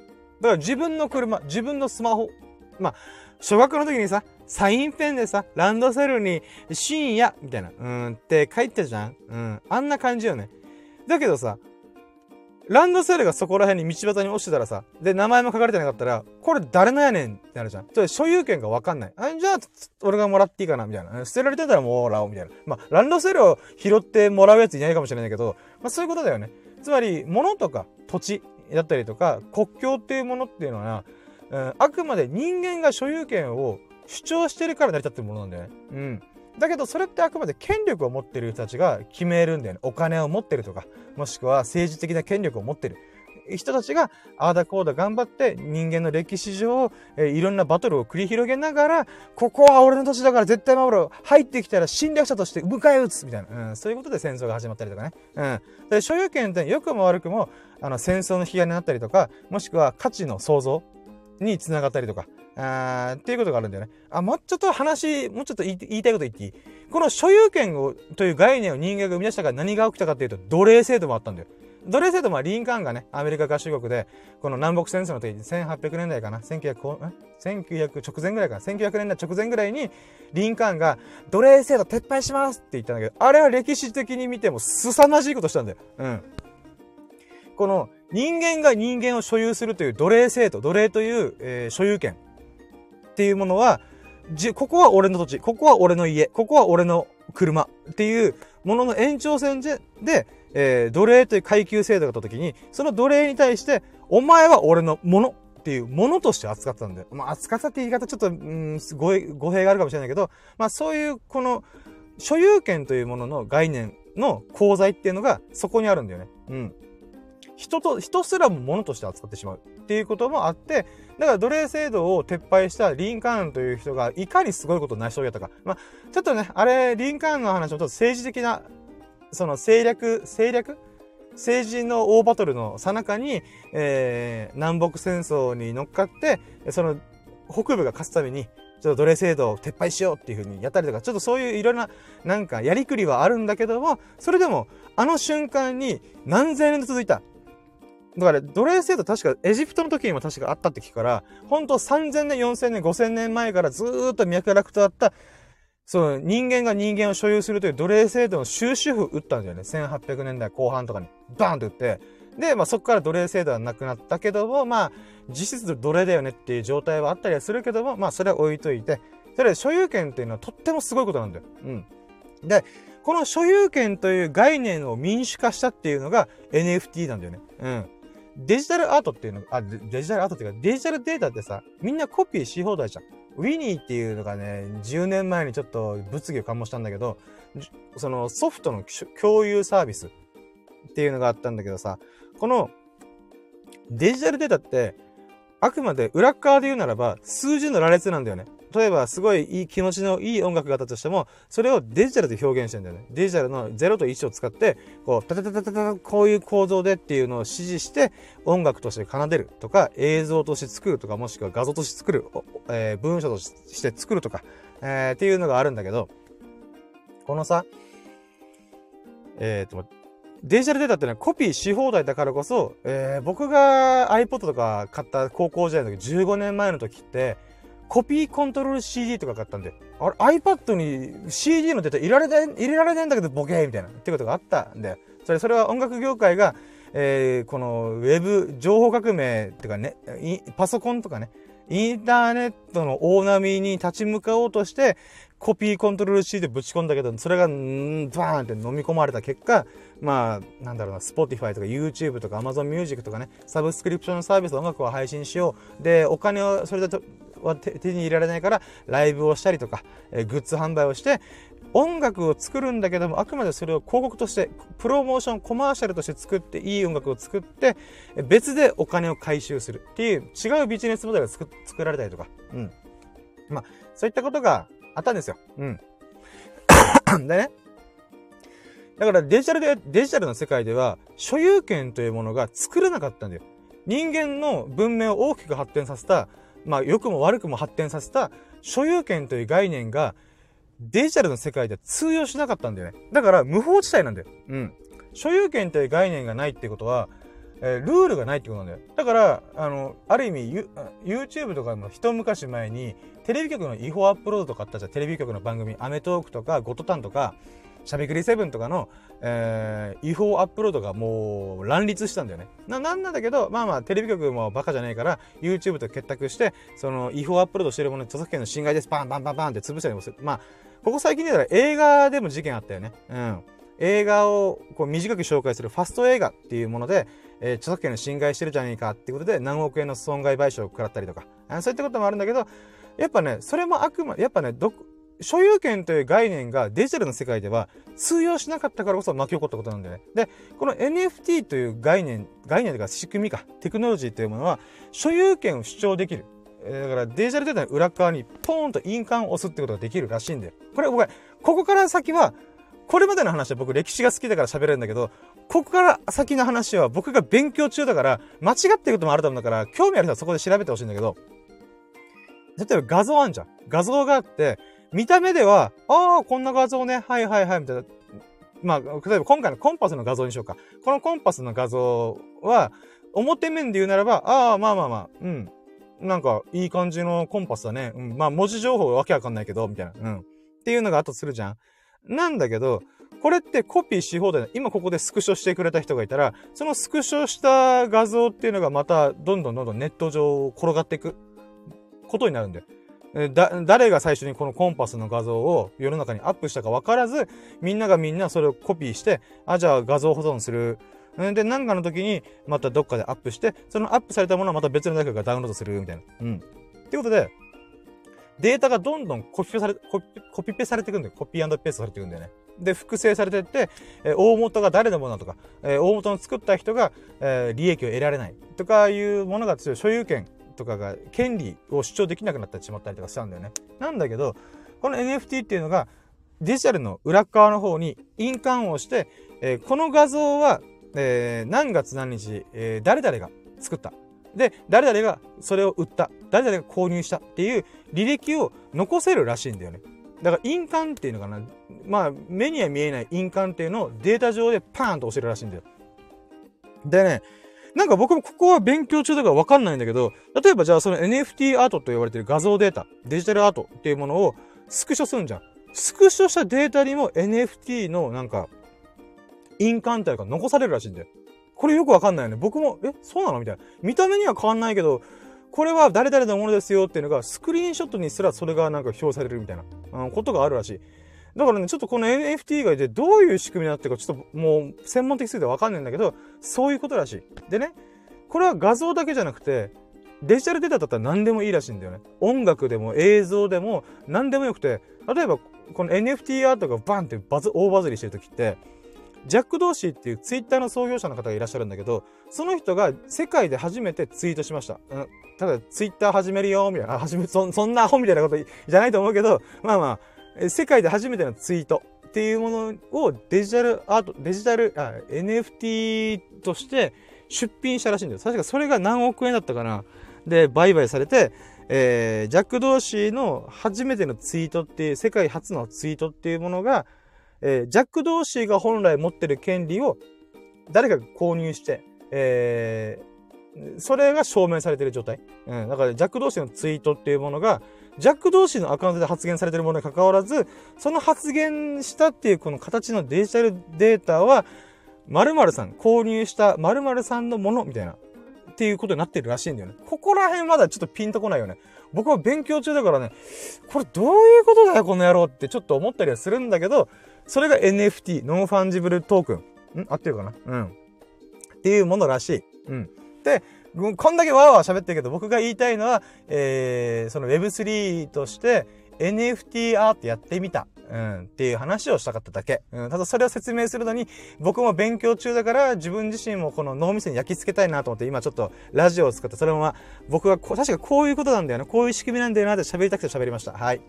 でね、えー、5個目のラッキーっていうのが、えー、仮想通貨ウォレットのメタマスクに、えー、接続送金してみて手数料の高さに驚いたことっていうこと言ったんだけど、やっとこの話できるんだけど、あのね、まあ、今回、あ、うん、その、仮想通貨を、えー、半年前とかに僕一応購入してたんで、ほんとね、安い金額で5000円ぐらいぶっ込んで、えー、3000円のイーサリアムと1500円のビットコイン。ほんとね、あの、0.00777イーサリアムとか、うん。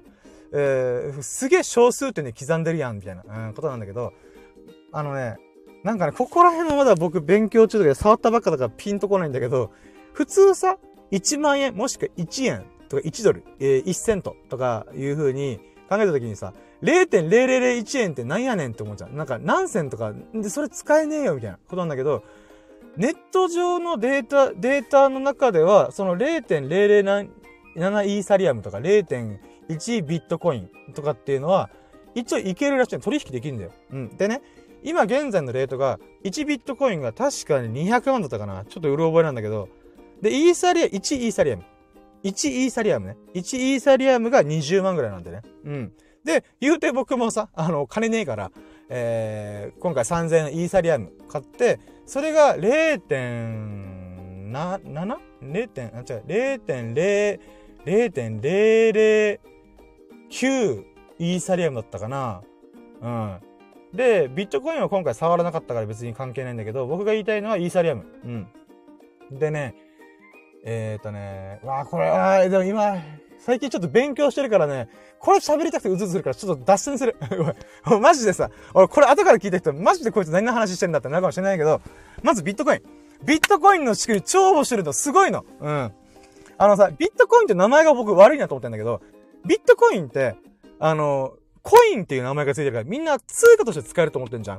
え、じゃあ確かに使える側面あるんだけど、違うんだよ。あれは、デジタルゴールドっていう別名があるらしいんだよ。アメリカで。アメリカとかヨーロッパとかの英語圏の人が、ビットコインってデジタルゴールドだよねって言ってて、僕それだよって思ったんだよ。ビットコインって名前が良くない。ビットコインというものは、おか、金塊なんだよ。ゴールドなんだよ。うん。で、その相場が右往左往してるだけで、だからお金として使えないんだよ、本当は。だからコインとして使っちゃいけないんだけど、ゴールドとしての価値としては、とんでもない可能性を秘めてるなって僕は思ってたんだよね。あ、思ってたっていうか、うん、最近ちょっと勉強したから、あ、そうだよ、ビットコインのなんか違和感ってそこだったって僕思って、名前が間違ってると思って。うん。ビットコインっていうのが、確かね、2000万枚だったかな、しか、あの、えっ、ー、と、世の中に配布しないって言われてるんだよ。で、今現在が確かね、7割だったかな。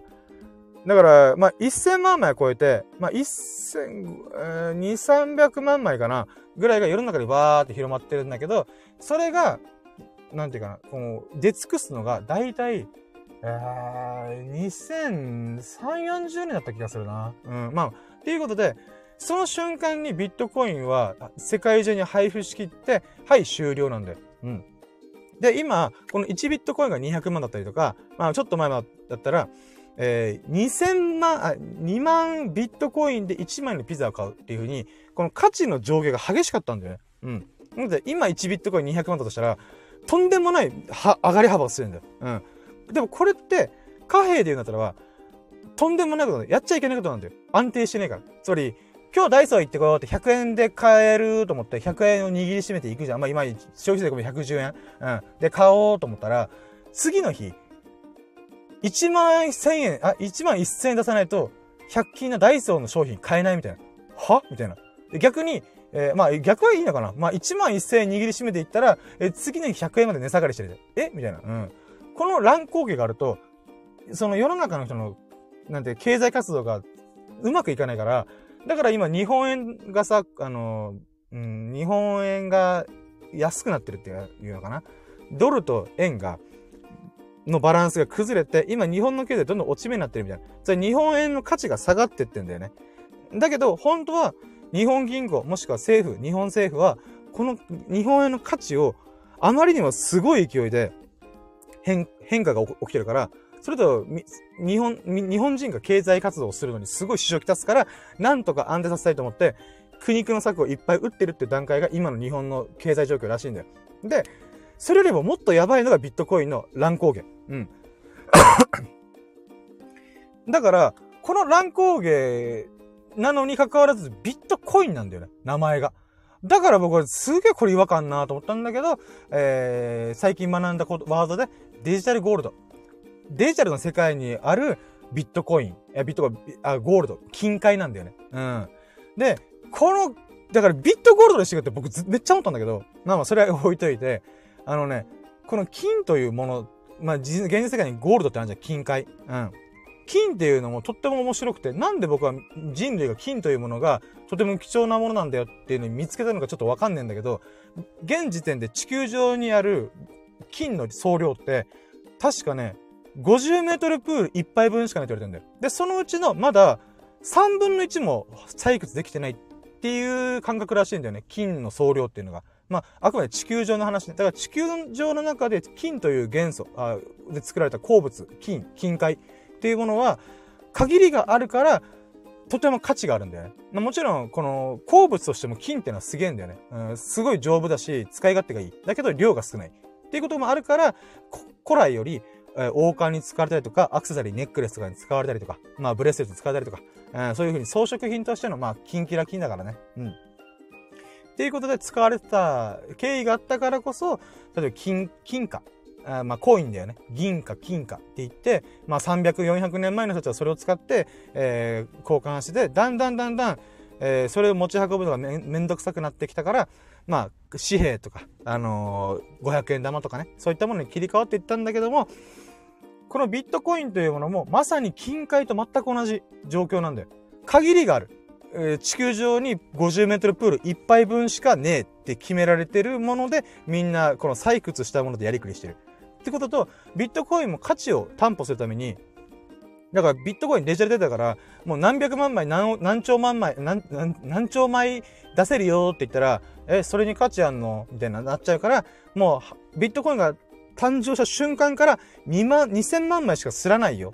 出さないよ、世の中には。このデジタルの世界には出さないよって決めてるからこそ、じゃあその限られた2万、2000万枚のものを俺が取ってやるっていうふうにみんながマイニングとか言って、まあ、この売買したりとかして、あの、その2000万枚、2000万枚を、こう、みんなで指示奪い合ってるって状況なんだよね。うん。だから、そういった意味でも、2000万枚しかない、え、お金を、こんだけこう、価値が乱高下しちゃうと、貨幣としては使えないんだよ。うん。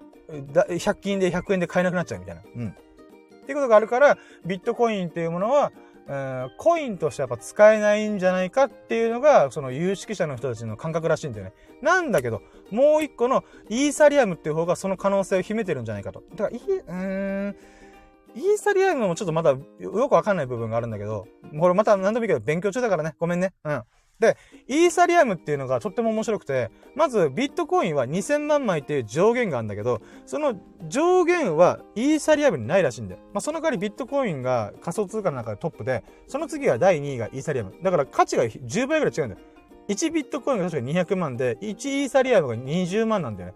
10倍ぐらい差があるんだけど、その代わり、えー、いろんなことに使えるっていうのがイーサリアム。で、イーサリアムっていうものは、えー、コインとしての役割だけじゃなくて、価値の、えー、なんだよ、表示？価値を、これバリューっていう呼ばれるものを、えー、表現する上で、いろいろ使えるんじゃないかということ言われてね。これ、ごめん、ち、言葉として僕がまとめきれてないんだけど。あ、待って和弘さんいらっしゃってるやったー good morning おはようございますお久しぶりでございますあコメントありがとうございますえー、和弘さんがおはようございますと。お久しぶりですと。いやー、私ね、風邪で2週間ぐらいぶっ倒れてまして、えー、久々のラジオでございます。もう、最近仮想通貨ちょっとは、はまってるっていうか、ちょっと一歩踏み出して、あの、触り始めて、あー、面白い世界が始まってるなーっていうのを体験したばっかなんで、そのテンションで今、わーわー喋って、わめき散らしております。はい。うん。ちょっと水飲むやつさ。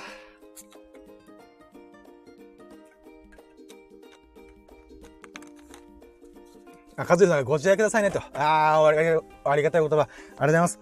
あと今日はお休みなので、ゆっくり過ごしますああ、いいですね。ナイスホリデーでございますね。いやー、幅ナイスホリデーでございます。うん。あれ、みここさんから来てる。あ、やったおー、お久しぶりです。やったー。クラッカー クラッカーの絵文字ありがとうございます。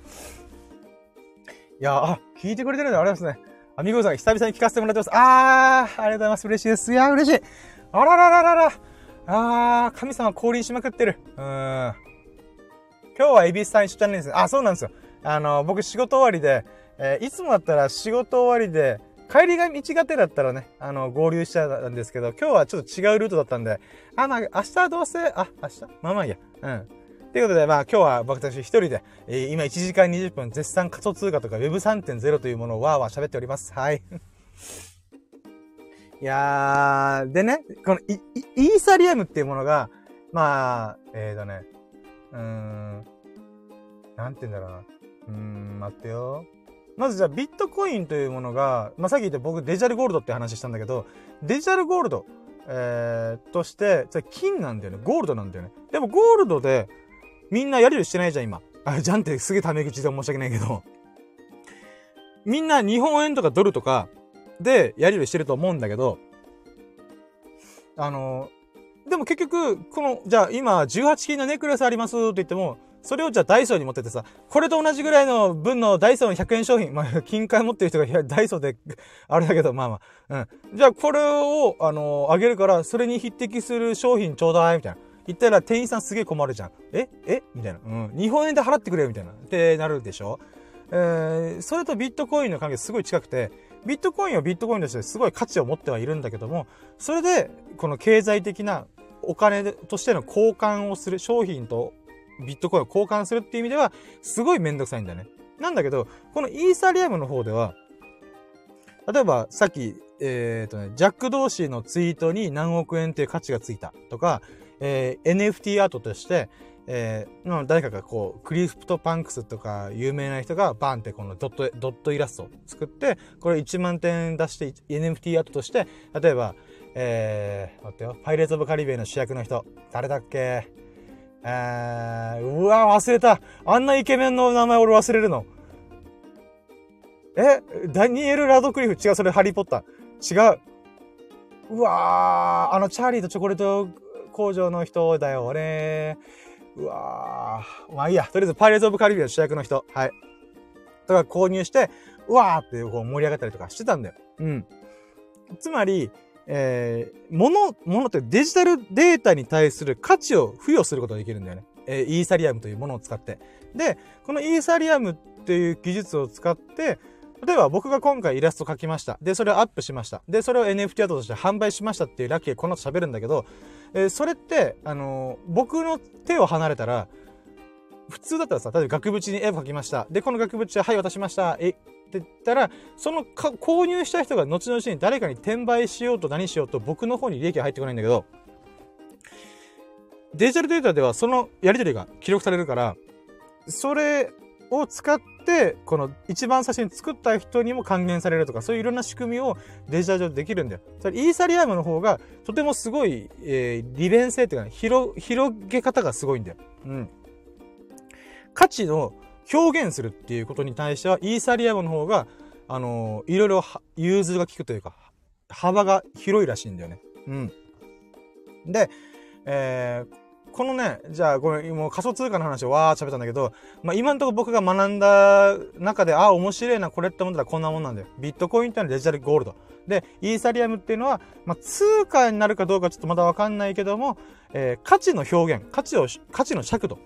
えー、これぐらいの価値を持ってるよねっていうふうにバリューを表現する、え、もので言うならば、イーサリアムの方が、あの、幅が広くて使い勝手がいい。っていう特徴があるんだ。その代わり価値の方ではゴールドの方が強い。ビットコインの方が強い。イーサリアムは20万。ビットコインは200万ぐらい。っていうことで、この差があるんだよね。で、えー、今回僕はイーサリアムにフォーカスして、えー、取り組んだんだけど、このね、仮想通貨をやり取りするためには、現状ではちょいややこしい。うん。まあ、やってみたら割と頑張ればできるんだけど、言うて僕も合計2、3時間ぐらいにいろいろ調べながらやってたから、時間かかったんで、今回。うん。でね、えー、まずじゃあ、仮想通貨興味ある、暗号資産に興味あるっていう人が、じゃあやろうってなったら、えー、まずどうしていいかがわかんないと思うから、僕がね、あの、やった流れで四苦八苦したものをパパッと言うと、まず、じゃあお金用意しますと。あまあ5000円とか1万でもいくらでもいいけど、はい、じゃあ用意しましたと。で、この用意したものを、まず日本円を、この、仮想通貨、暗号資産取引上の口座にぶち込まないといけないんだよね。どうするのと、なるんだけど、まあ僕もどうするんだろうって調べた結果、いくつかの手法があって、この仮想通貨、まあ、ごめん、暗号資産と仮想通貨もイコールだから、仮想通貨で統一しちゃうけど、仮想通貨が、を取り扱ってる取引所っていうのがあって、販売所とか取引所って呼ばれてるのがあって、例えばコインチェック、えー、DMM コインだったかな？あ、GMO コインだったかな？あとはなんだっけな有名どころがあった気がする忘れてた。まあ、それいくつかあのー、あるんだよね。まあ僕はコインチェックを使ったからコインチェックの話をするんだけど、じゃあコインチェックのアプリ取ります。で、講座を、このコインチェックの講座を作りますと。まあこれも割とすぐ簡単にできる。身分証明とかね、ね、確か免許証か何かを見せただけ、このカメラで撮影するとかあった気がするけど、まあ、そんな細かくはなかったかな。うん。やってみたらすぐ30分ぐらい確か講座開設できたはずだから、で、講座作りますと。で、講座作ったともんだけど、まあ、現金で1万円あったけど、スマホの中に1万円ぶっ込めないじゃん。まあ、そりゃそうだよね。で、それをぶっ込むためにはいくつかの方法があって、まず1個目が、え銀行振込する。銀行振込で、確かにそれも口座が決まってて、僕、沖縄銀行っていうもう地方銀行の口座でよくやり取りしてんだけど、もちろんそれじゃできない。えー、ペイペイみたいにチャージとかすぐできできるわけじゃない。この GMO 青空ネットバンクというものの、えー、を経由してぶっ込む。それ ATM 行って振り込みで、えー、そこを経由してバーンとぶち込むか、あとは、まあ、それだと1個銀行が確かあったと思うんだけど、まあ、その2個の銀行振り込みをするか、コンビニ支払いをするか、えー、あと何があったっけな。クレジットだったかな？クレジットを使ってのやつだった気がする。ちょっと僕はね、結局、銀行振込みって言ったから、ちょっと他の手法やってないんだけど、まあそういった手法で、このコインチェックなり、DM コインだったりとか、その仮想通貨取引所の口座にお金なんとか頑張ってぶち込みます。うん。で、ぶち込みましたと。じゃあ、その口座の中に1万円の日本円が入ってますよねってなるんだけど、で、その仮想通貨を購入したいやつを選ぶんだよ。ビットコインだったらビットコイン、えー、イーサリアムだったらイーサリアムやって、自分の日本円が1万円あって、えー、現在のレートがこれぐらい、こうなってますと。もう乱高下しまくってますよ、基本。乱高下してる中で、えー、とりあえず買いたいというタイミングで、まあ、できるだけ安い時がいいんだけど、うん。その安いタイミングで、じゃあいくらぐらい行こうかなーっていうことで、まあ3000円分のイーサリアム購入しようとかで、で、その時に相場を見てびっくりするんだよ。まあ、さっきから何度も言ってるけど、1ビットコイン200万とか、1イーサリアム20万、クソ高えみたいな。これ買えねえよと思ったら、えー、分割できるから、えー、0.0007777イーサリアムだったりとか、まあ、0.0008イーサリアムだったりとかでいいんだけど、それで日本円に変換すると、まあまあ、あのー、数千円だったりとかするから、それで購入するっていうボタンをポチッと押したら、もうすぐさっと、まあ、ちょっとしたボタンをポチポチ押すけど、でもまあすぐさっとね、取引が終了して、えー、私の日本円が、えー、イーサリアムに変わりますと。うん。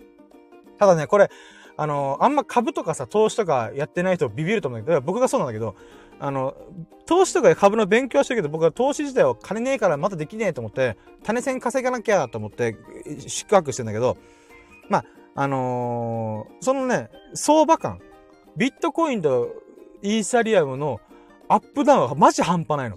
僕さ、あのー、わ、わかりやすく今1万円で言ったけど、最初、確か5000円ぶっ込んで様子見だから、イーサリアムを2000円ぐらい買っとこうかな、みたいな。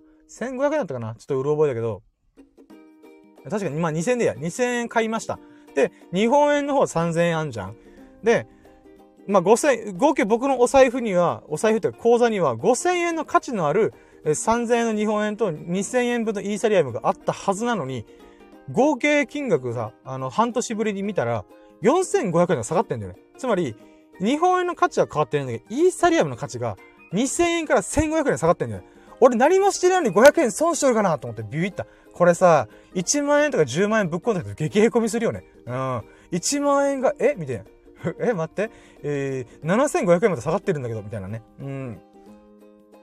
まあそういったこともあるから、あのー仮想通貨暗号資産でお金儲けをしたいと思う人は、もうずっと銀行口座とにらめっこ、相場とにらめっこしないといけないなと思う。うん、これに関してはね、あのー、そういうことに興味がある人以外はやっちゃいけねえな世界だなと思った。うん、だから、仮想通貨が大バズりした時って、送り人って、送り人っていうのが、あの、何億円の億。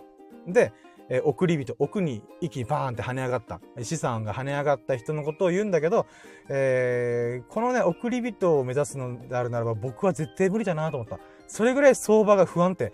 これ怖いわーってめっちゃ思ったね。うん。で、まあまあ話戻って。で、えー、この、えー、コインチェック、まあ仮想通貨取引所の、えー、口座にあるだけじゃ、仮想通貨使えないんだよね。うん。ウォレットって呼ばれるものを、えー、使わないといけないんで、ないんだよ。これね、すごいややこしくて、簡単に言うと、簡単に言えてるのかな？わかんないんだけど、仮想通貨の口座っていうのは、もうガッチガチの金庫って考えた方がいい。あの、よくもう007とかさ、あのー、なんかミッションインポッシブル的な感じよ。あの、銀行の奥にあるさ、ガッチャンっていう風な、これギーって開くような、でっけえ金庫あるじゃん。うん。そんな感じ。そこに僕のお金とビットコインとかイーサリアムが入ってるって感じなんだよね。うん。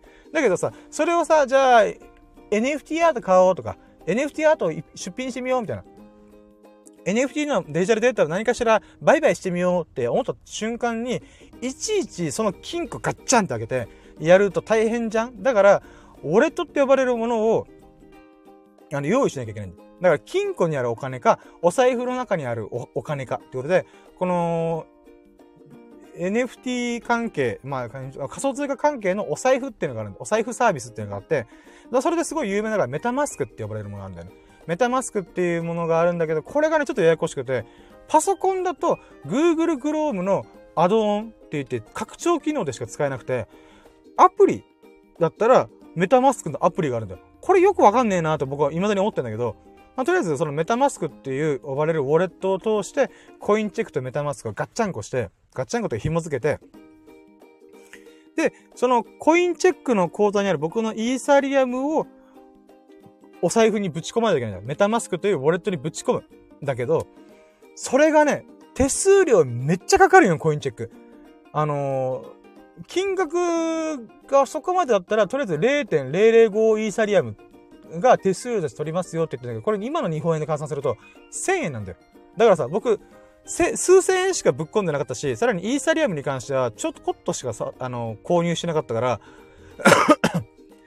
2、3000円分のイーサリアムを自分のお財布にぶち込むだけで、あのー、1000円の手数料かかるから、僕移動できたの、確かね、1500円とか2000円分のイーサリアムなんだよ。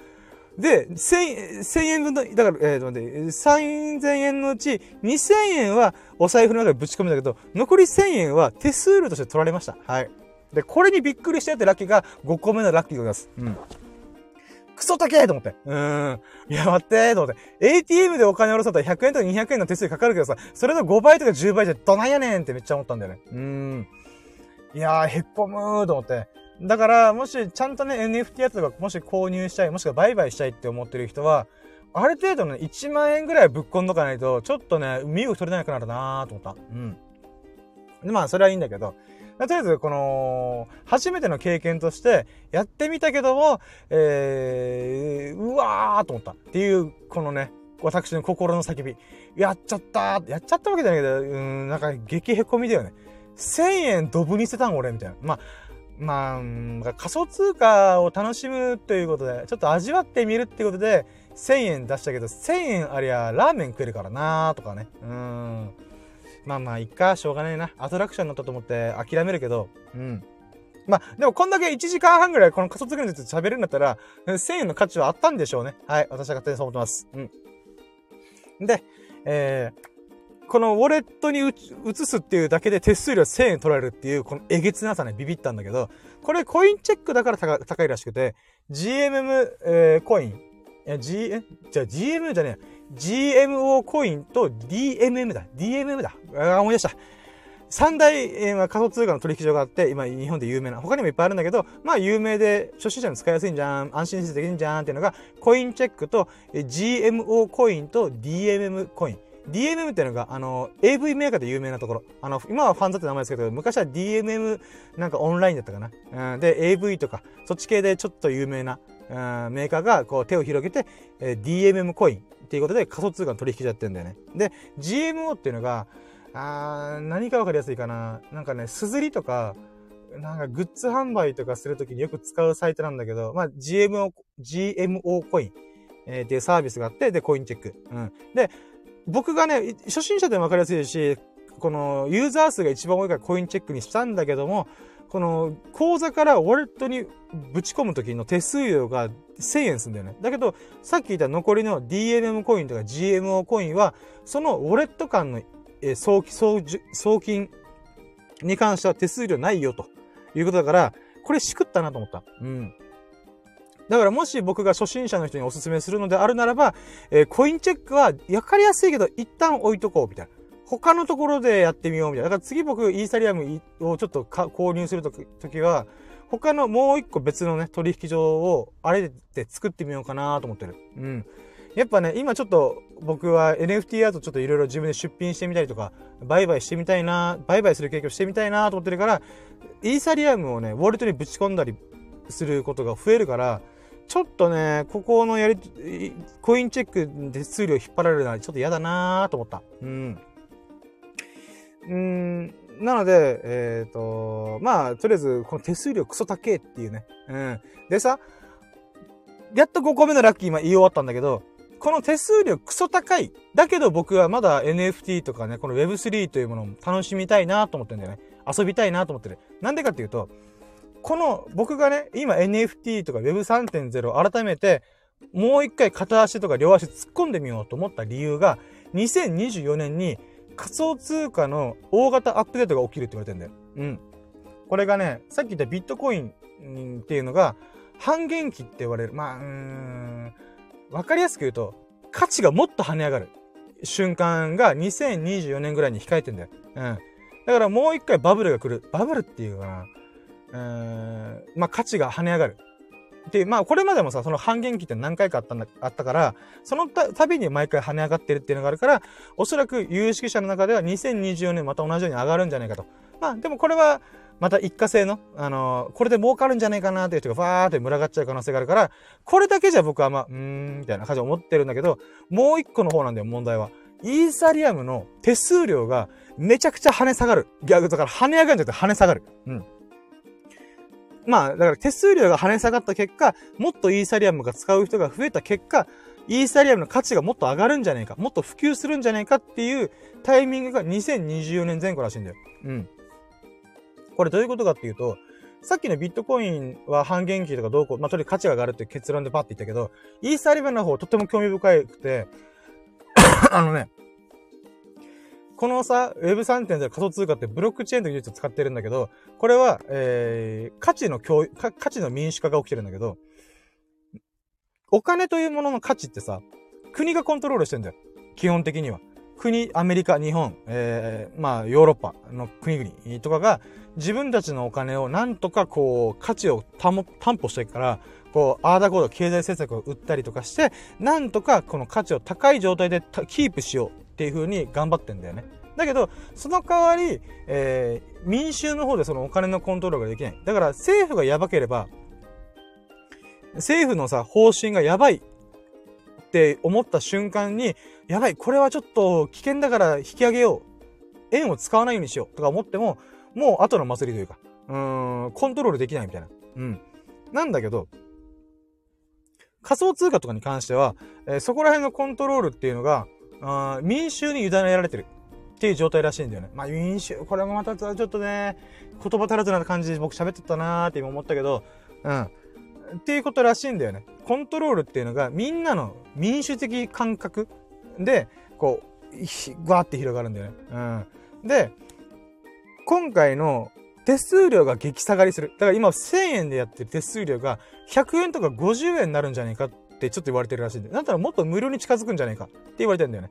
つまり、その手数料っていうのが下がることによって利用数が増える。利用数が増えるってことは、より普及しやすくなる。みんなが興味を持って、あ、そんな安くなったらやってみたいな、みたいな。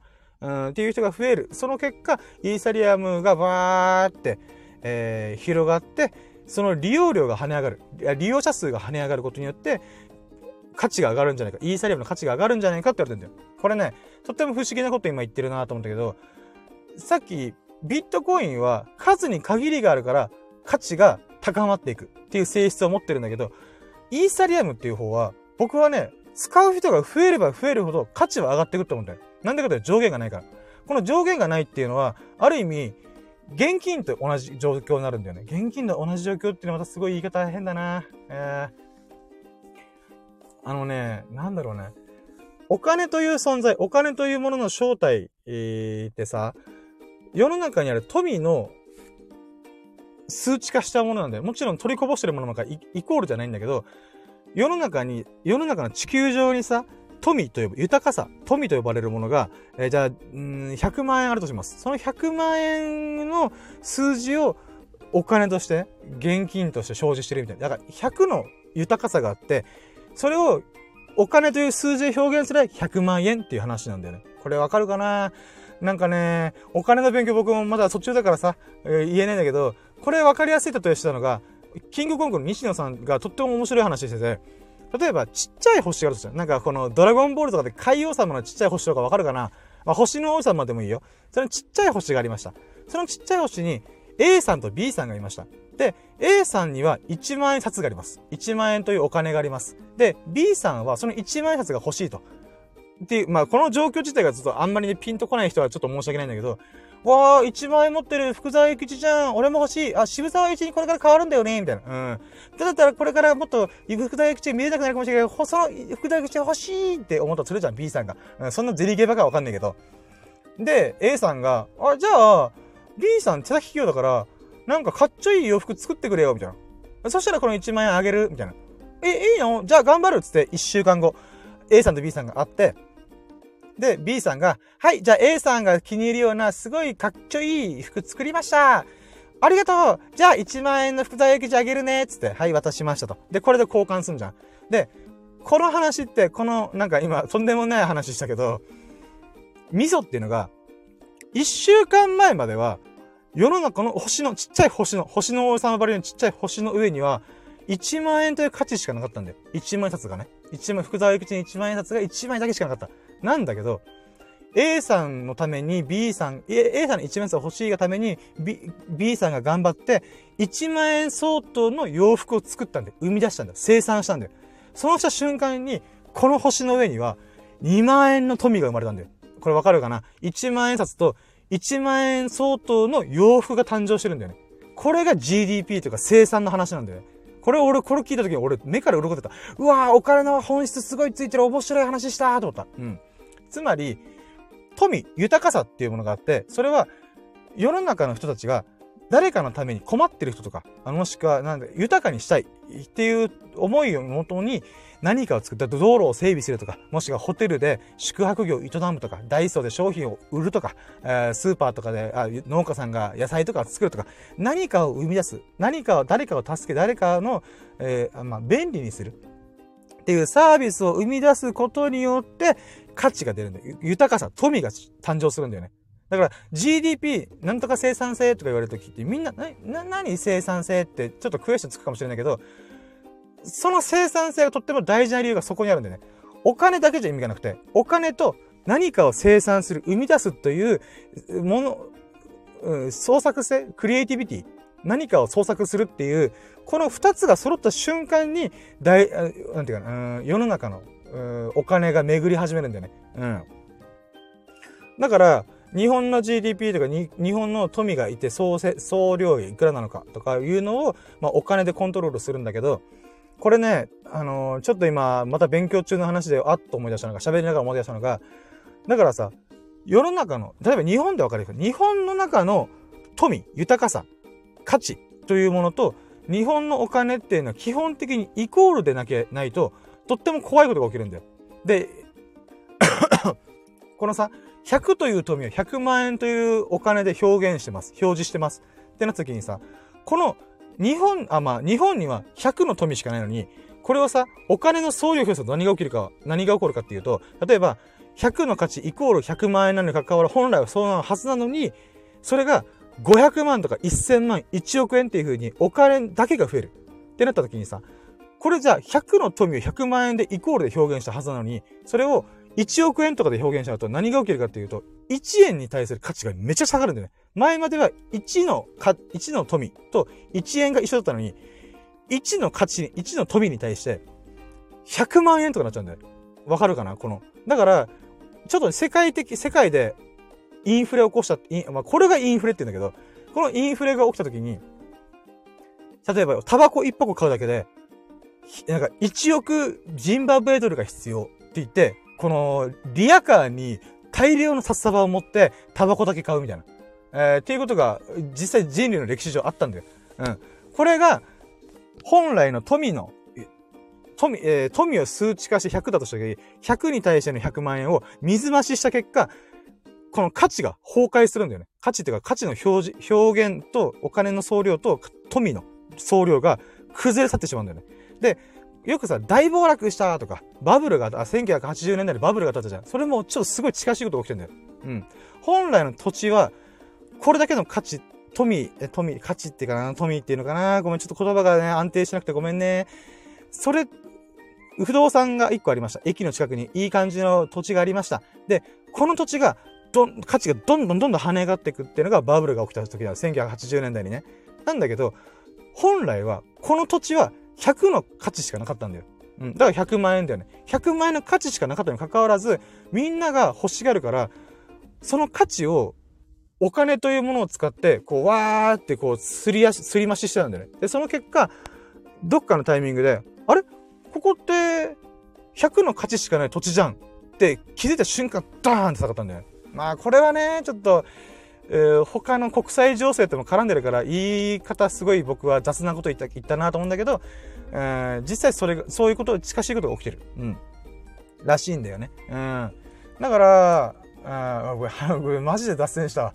何の話がそこ行ったかなと思って今ちょっとえさかカムバックするわ。うん。あ、だからごめん、そう、イーサリアムの価値の話だよ。うん。で、だから、この、えっ、ー、とね、富があって、それを表示するのがあくまでお金という役割だから、お金だけで表面的な数字のマネーゲームをしたしたら、どっかで必ずバブルが弾けるんだよね。だから、絶対、富とお金の総量っていうのがなるべくイコールの状態で保って、それを上に上げていく、押し上げていく。ってことが景気が良くなるってことなんだよね。富も上がって、お金の総量も上がっていくっていうのがとっても健全なんだけど、今どっちかが崩れてるって状態なんだよ、日本っていうのが。らしいんだよね。おここは、そこら辺もわかんないけど。うん。で、でだ。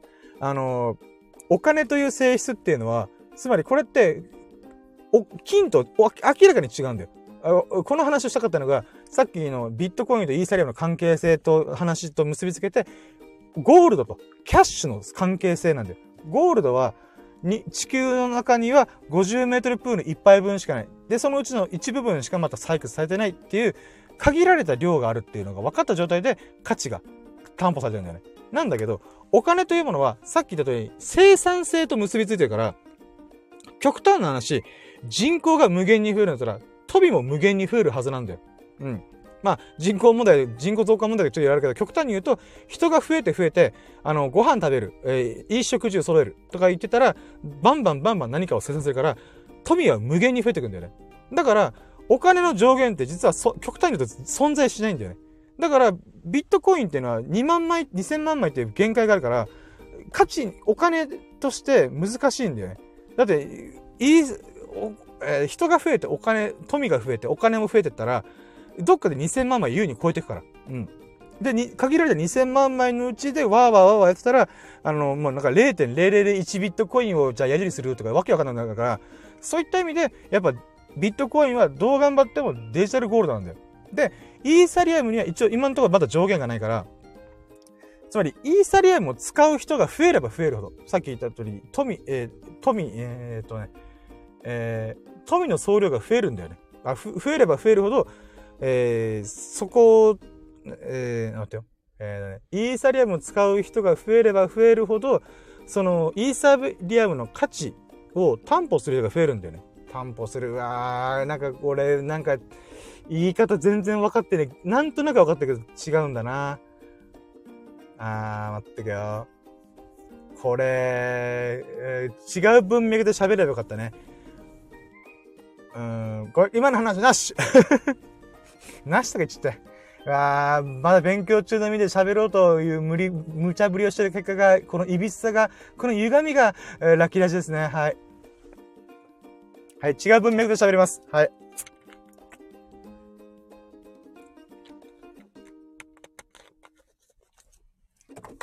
はい。えっ、と、お金というものは道具です。急に、急に話を切り替えましたけど、お金というのは、交換するということに特化した道具でございます。ツールでございます。スマートフォンやネジ1個と一緒です。はい。で、えー、このお金の強さ、価値の高さっていうのは、えー、何で決めてるかっていうのは、その、まあ、道具の価値っていうのは、えーその道具が何のために作られたかっていう本質があるとするじゃん。うん。例えば、ドライバーだったら、この電動ドライバー、チュインチュインチュインって言ったら、このパワーのあるドライバーほどいいものじゃん。うん。チュインチュインチュインチュイン、ドンドドンドンっていう風に、えーねじ回しがすごい早くできる。穴開けるのがすごいスムーズにいく。っていう、この良さ、道具の良さがあるじゃん。その道具の良さが引き立てば引き立つほど、上がるんだよ。1万円の、えーインパクトドライバー、3万円、5万円のインパクトドライバーみたいな。で、お金もそうなんだよね。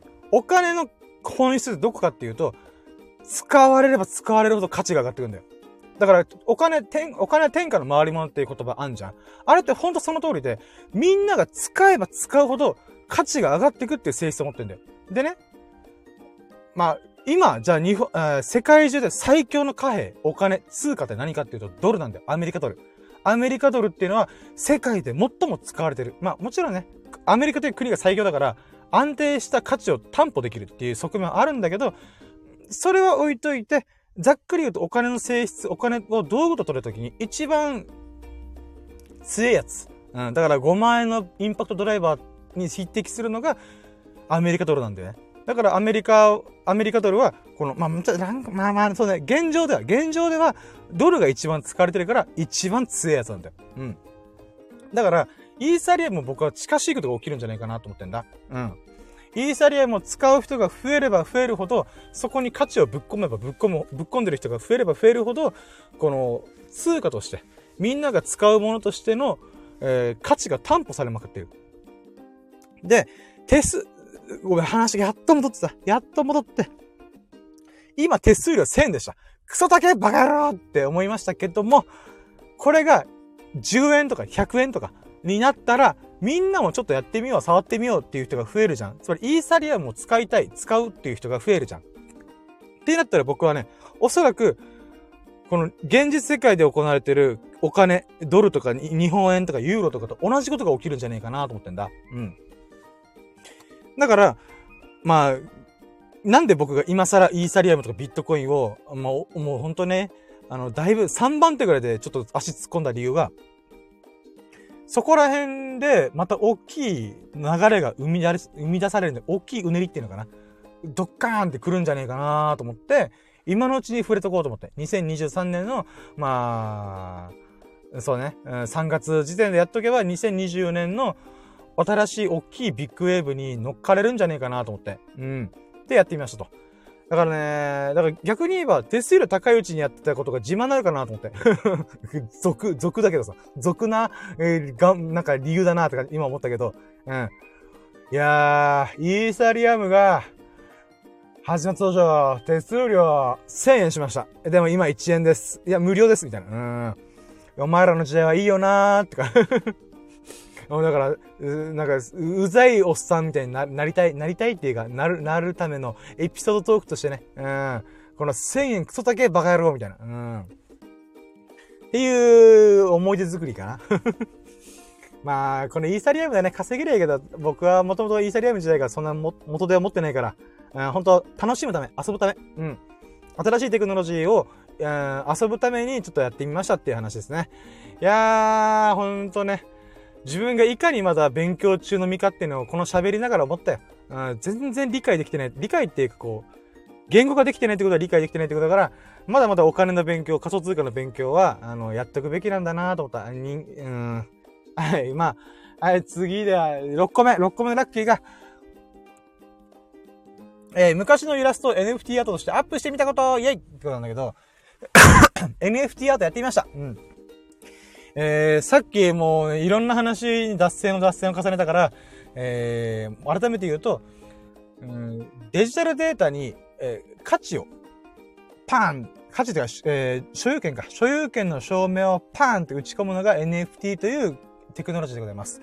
うん、で、えー、今はまだね、手数料とか高かったりとか、このやりとり、やりとりをするのにすげえ金の手間とか努力がかかるから、えこの NFT アートがなんで注目されたかっていうと、アートには、えー、明確な価値がないから、何億円っていく場合もあるんだ。例えばゴッホのひまわりが何億円いくとか、モナリザが価値がつかないとか、えー、そういったことがあるから、アートの世界だったら NFT というものをまだ駆使できるんじゃないか。このやり取りできるんじゃないかっていうことで始まった流れらしいんだよね。この NFT アートっていうのは。だけど NFT というテクノロジー自体は音楽でも、えー、なんだろう、うん、動画でも、音声でも、つく、そのデジタルデータであれば何でもパーンって、この印鑑証明ができるっていうのが NFT というテクノロジーだから、えー、あくまで、このアートの方面で、なんていうかな、あのー、大きいお金が動くからこそ NFT アートってやってるだけで、さっき言った通り手数料が下がったりとか、みんなが使うようになった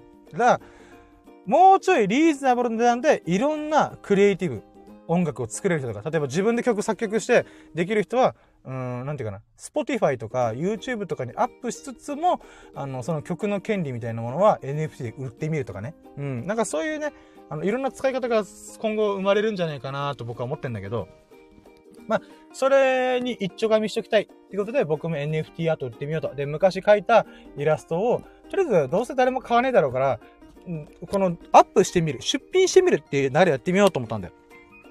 で、えー、だから金がねえから、あのー、売られてる NFT アートを買うのは忍びねえなーと思って、じゃあ逆に出す、出してみようと思って、うん、思いました。うん。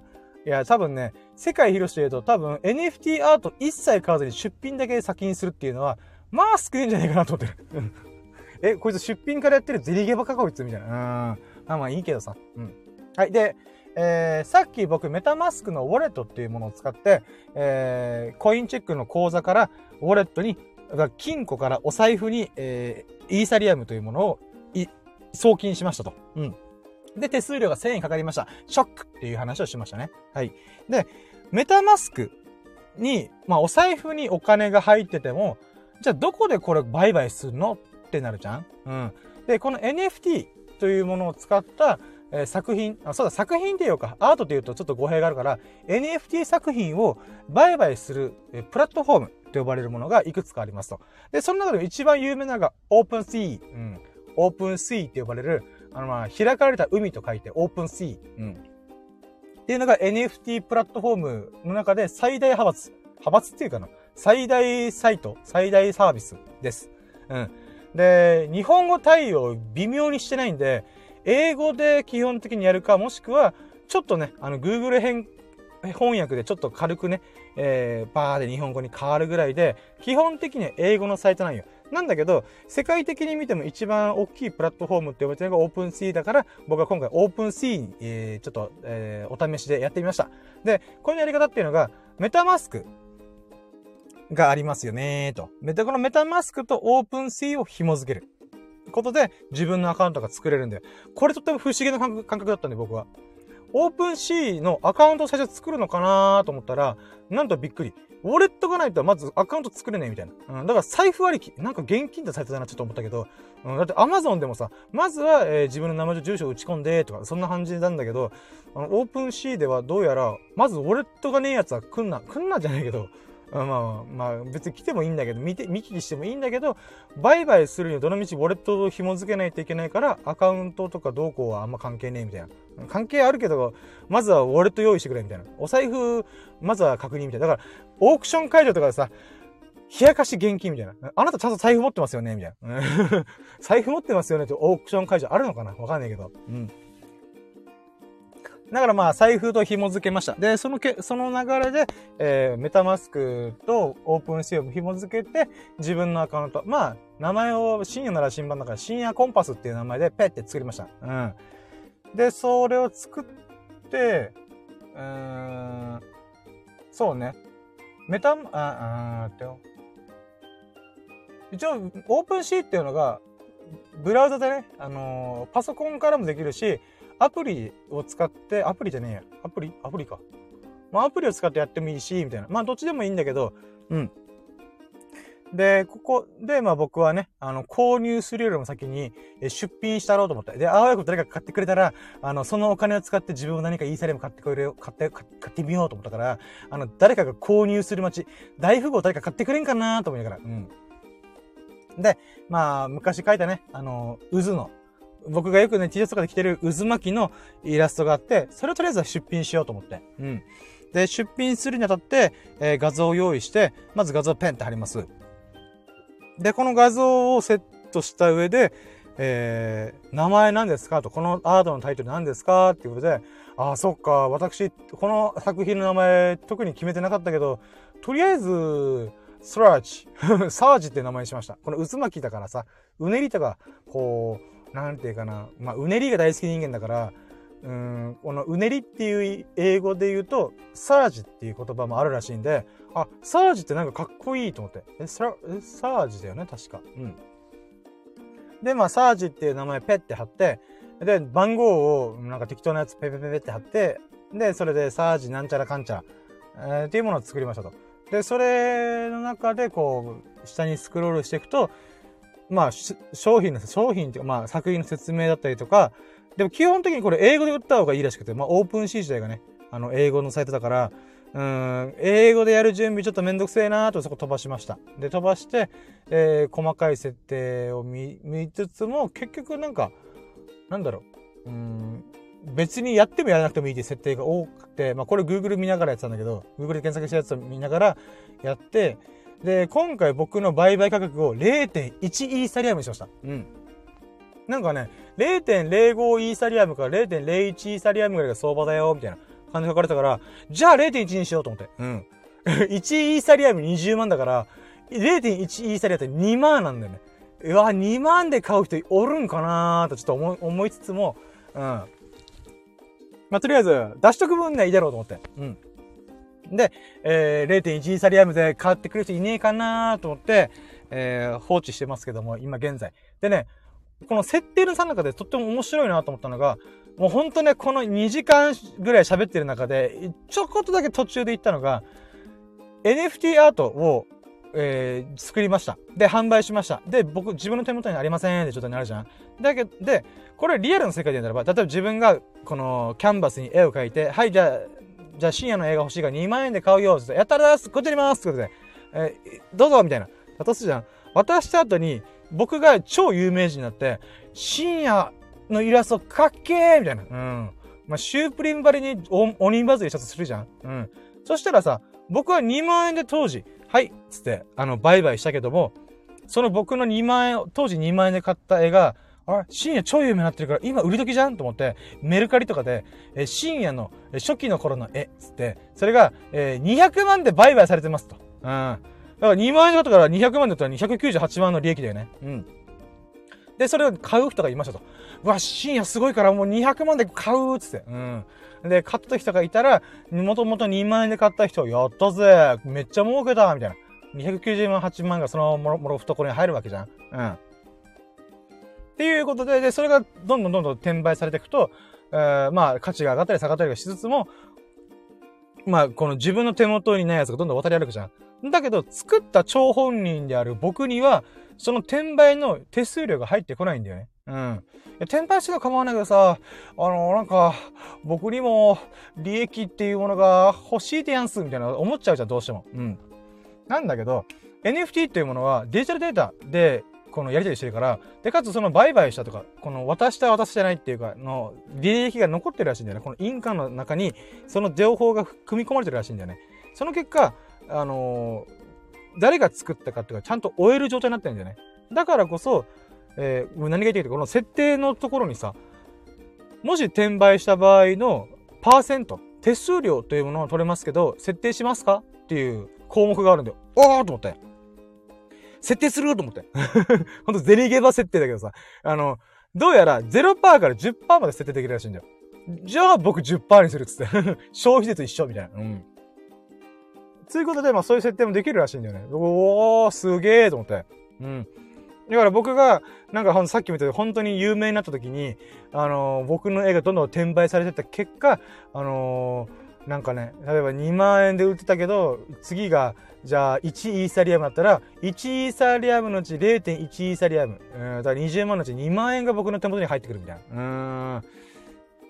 うん。だからさ、あまあそういう設定、あ、まただからって、まあそれ、そういう設定ができるというちょっと感動した。で、僕10%でやって、これがゆくゆく売れて、どんどん転売されてくれりゃいいなと思いながら。で、設定してアップしました。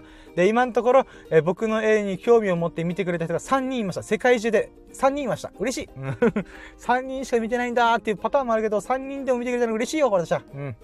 はい。ということでね、まあ、NFT アートとして出品してみました。アップ出品ね。あ、そうか。出品とアップは違うってこと言ってなかったね。うん。あのね、まず NFT アートとして、えっ、ー、と、スタンプを、このデジタル証明を打ち込むことと出品することは違う。うん。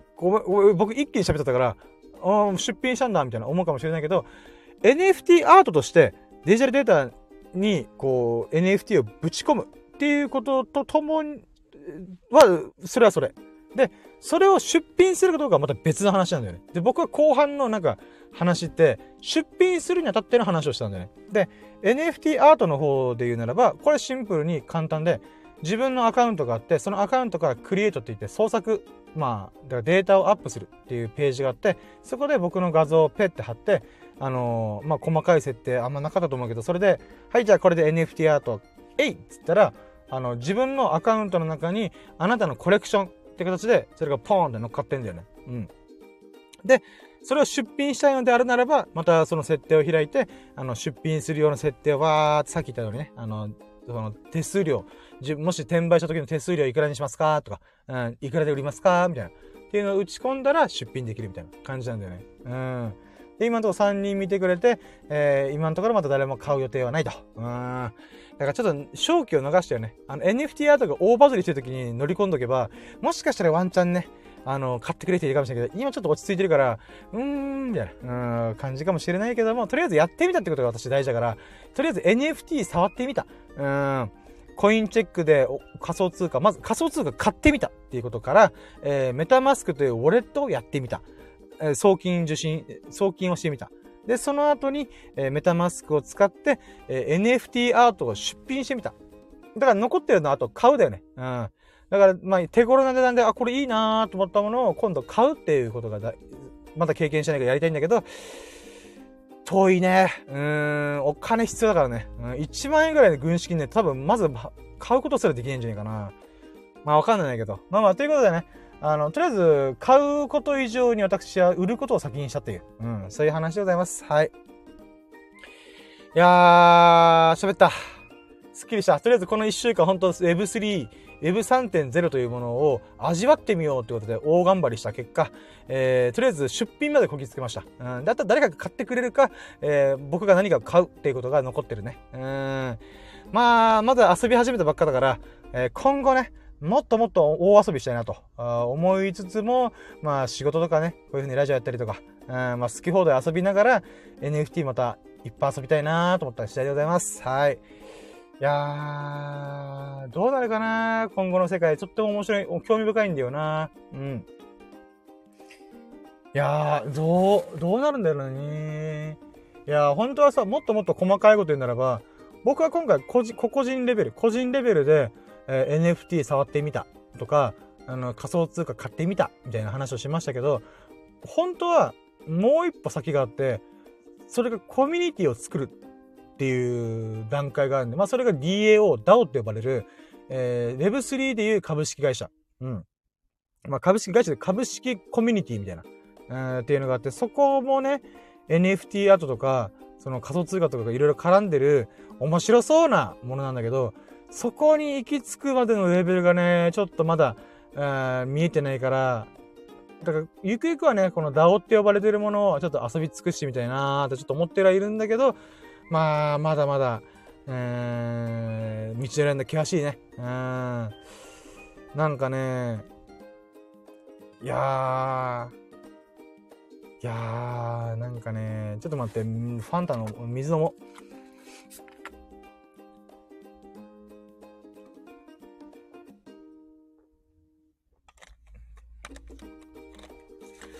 いやー、ちょっとね、あの、ラッキーについてはもうこれ以上でございます。今日、今週、今週というかこの数日間で巻き起こったラッキーを喋ると5個でした。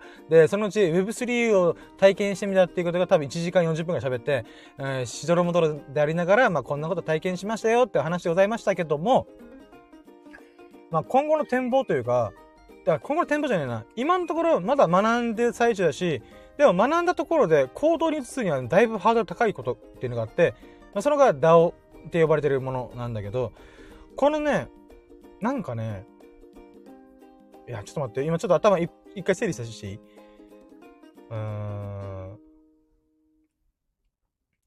ーん、そうね。えー、っとね。この Web1.0、Web2.0、Web3.0 っていうので、この今の時代を表現してるんだけどさ、えー、まあ、インターネットが普及して30年って考えたらば10年単位で時代は大きく変わってるっていうことなんだけど、で、この Web1.0 っていうのがウェブサイトを作ったり、ブログを作って、一方方向で、こう、一方通行、一方通行で情報を提示する。例えばブログでこんなことありましたよっていうのを、まあ、コメント欄があると、それ基本的には一方的にペンって送る。もしくはウェブサイトで自分の価値の会社情報とか求人情報とか一方的にペンって送る。なんだけど、Web2.0 にで SNS が登場して Facebook、Instagram、Twitter、えー、TikTok、YouTube とか登場した結果、えー、もうコメント欄もあるし、かつ、えー、リプライとか、えー、リツイートとか言って、情報がお互いでこう送受信できる。まあ、インタラクティブって双方向でデータを、情報をね、やり取りすることができる。で、Web3.0 がいろんなことの民主民主化が起きると。えー、価値の送受信が、えー、民主化されたとか。えー、お金というものを動かす時っていうのは、金融サービスをどうしても使わないといけなかったけども、それが民主化される。自分たちので、えー、好き放題できるっていうことが始まったりとか、えー、所有権の民主化。うん。これは俺のものですよっていうのが、国家単位とか、もしくは企業単位とか、大きい単位でしかできなかったものが民主化されると。だから、国、国境と呼ばれるものが、えー、こっから、東のここから西のここまでは俺らの土地、イエーイみたいな。とか、この、えー、何ヘクタールの土地は俺のもの、イエーイみたいな。うん。っていうことで、所有権というものを、あの、証明するっていうものは、国単位の力が必要だったんだよね。だから、この家とかも、その登記、登記手続きっていうのかな。ここの土地は俺のもんだよ。この建物は俺のものだよっていう名義、名義に。だけど、これ自分で一人でも言ってさ、ここは俺の土地って言っても、大叫びしても、こいつ頭狂ったんかなみたいな。って思われるだけじゃん。うん。ちゃんと法的手続きにのっって、国とか、もしくはその、なんていうかな。それを証明する委員会とか組織が、あ、ここはあなたの土地ですよ。不動産とかがね。うん。ここはあなたの土地で合ってます。みたいな感じで証明をするっていう力を持ってんのが、えー、国だったわけで。うん。だけど、それが、この所有権というものが、えー、おた、えー、NFT とかね、ブロックチェーンという技術を使って、えー、民主化された。誰でも、あの、これは俺のもんだよ。俺のも、俺が作ったもんだよ。もしくは私が持ってる、所有権を持ってるもんなんだよっていうものを 証明することができると。うん。だから所有権の民主化も始まってると。だから Web3.0 っていうか結構いろんなことの、いろんな民主化が起きるであろうって言われてるんだよね。でね、あのー、この DAO って呼ばれてるものが、えー、Web3 の株式コミュニティ、えー、って言われてて、なんかね、わこれも説明がすごい難しいな。そうね。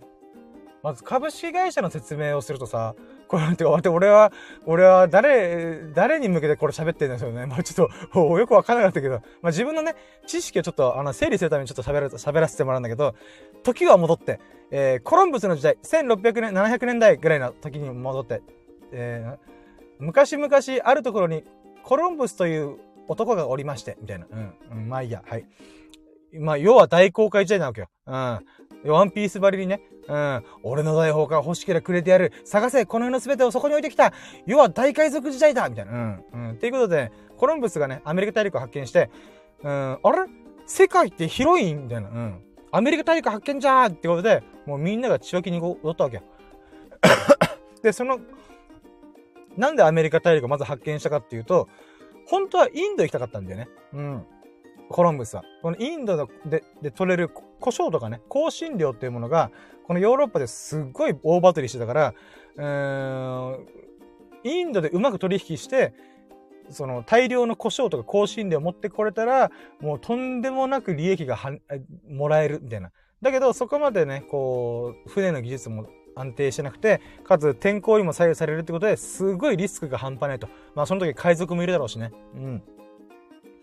だからこそ、船を一隻作る、もしくは運営するっていうのはとんでもないお金がかかったんだよね。うん。だけどそのとんでもなくかかったお金を、あの、一個人が、どうこうするのはあまりにも危険すぎると。うん。だからどうしたかっていうと、みんなで出し合おうぜ、ベイビーって言ったのが株式会社の始まりなんだよね。うん。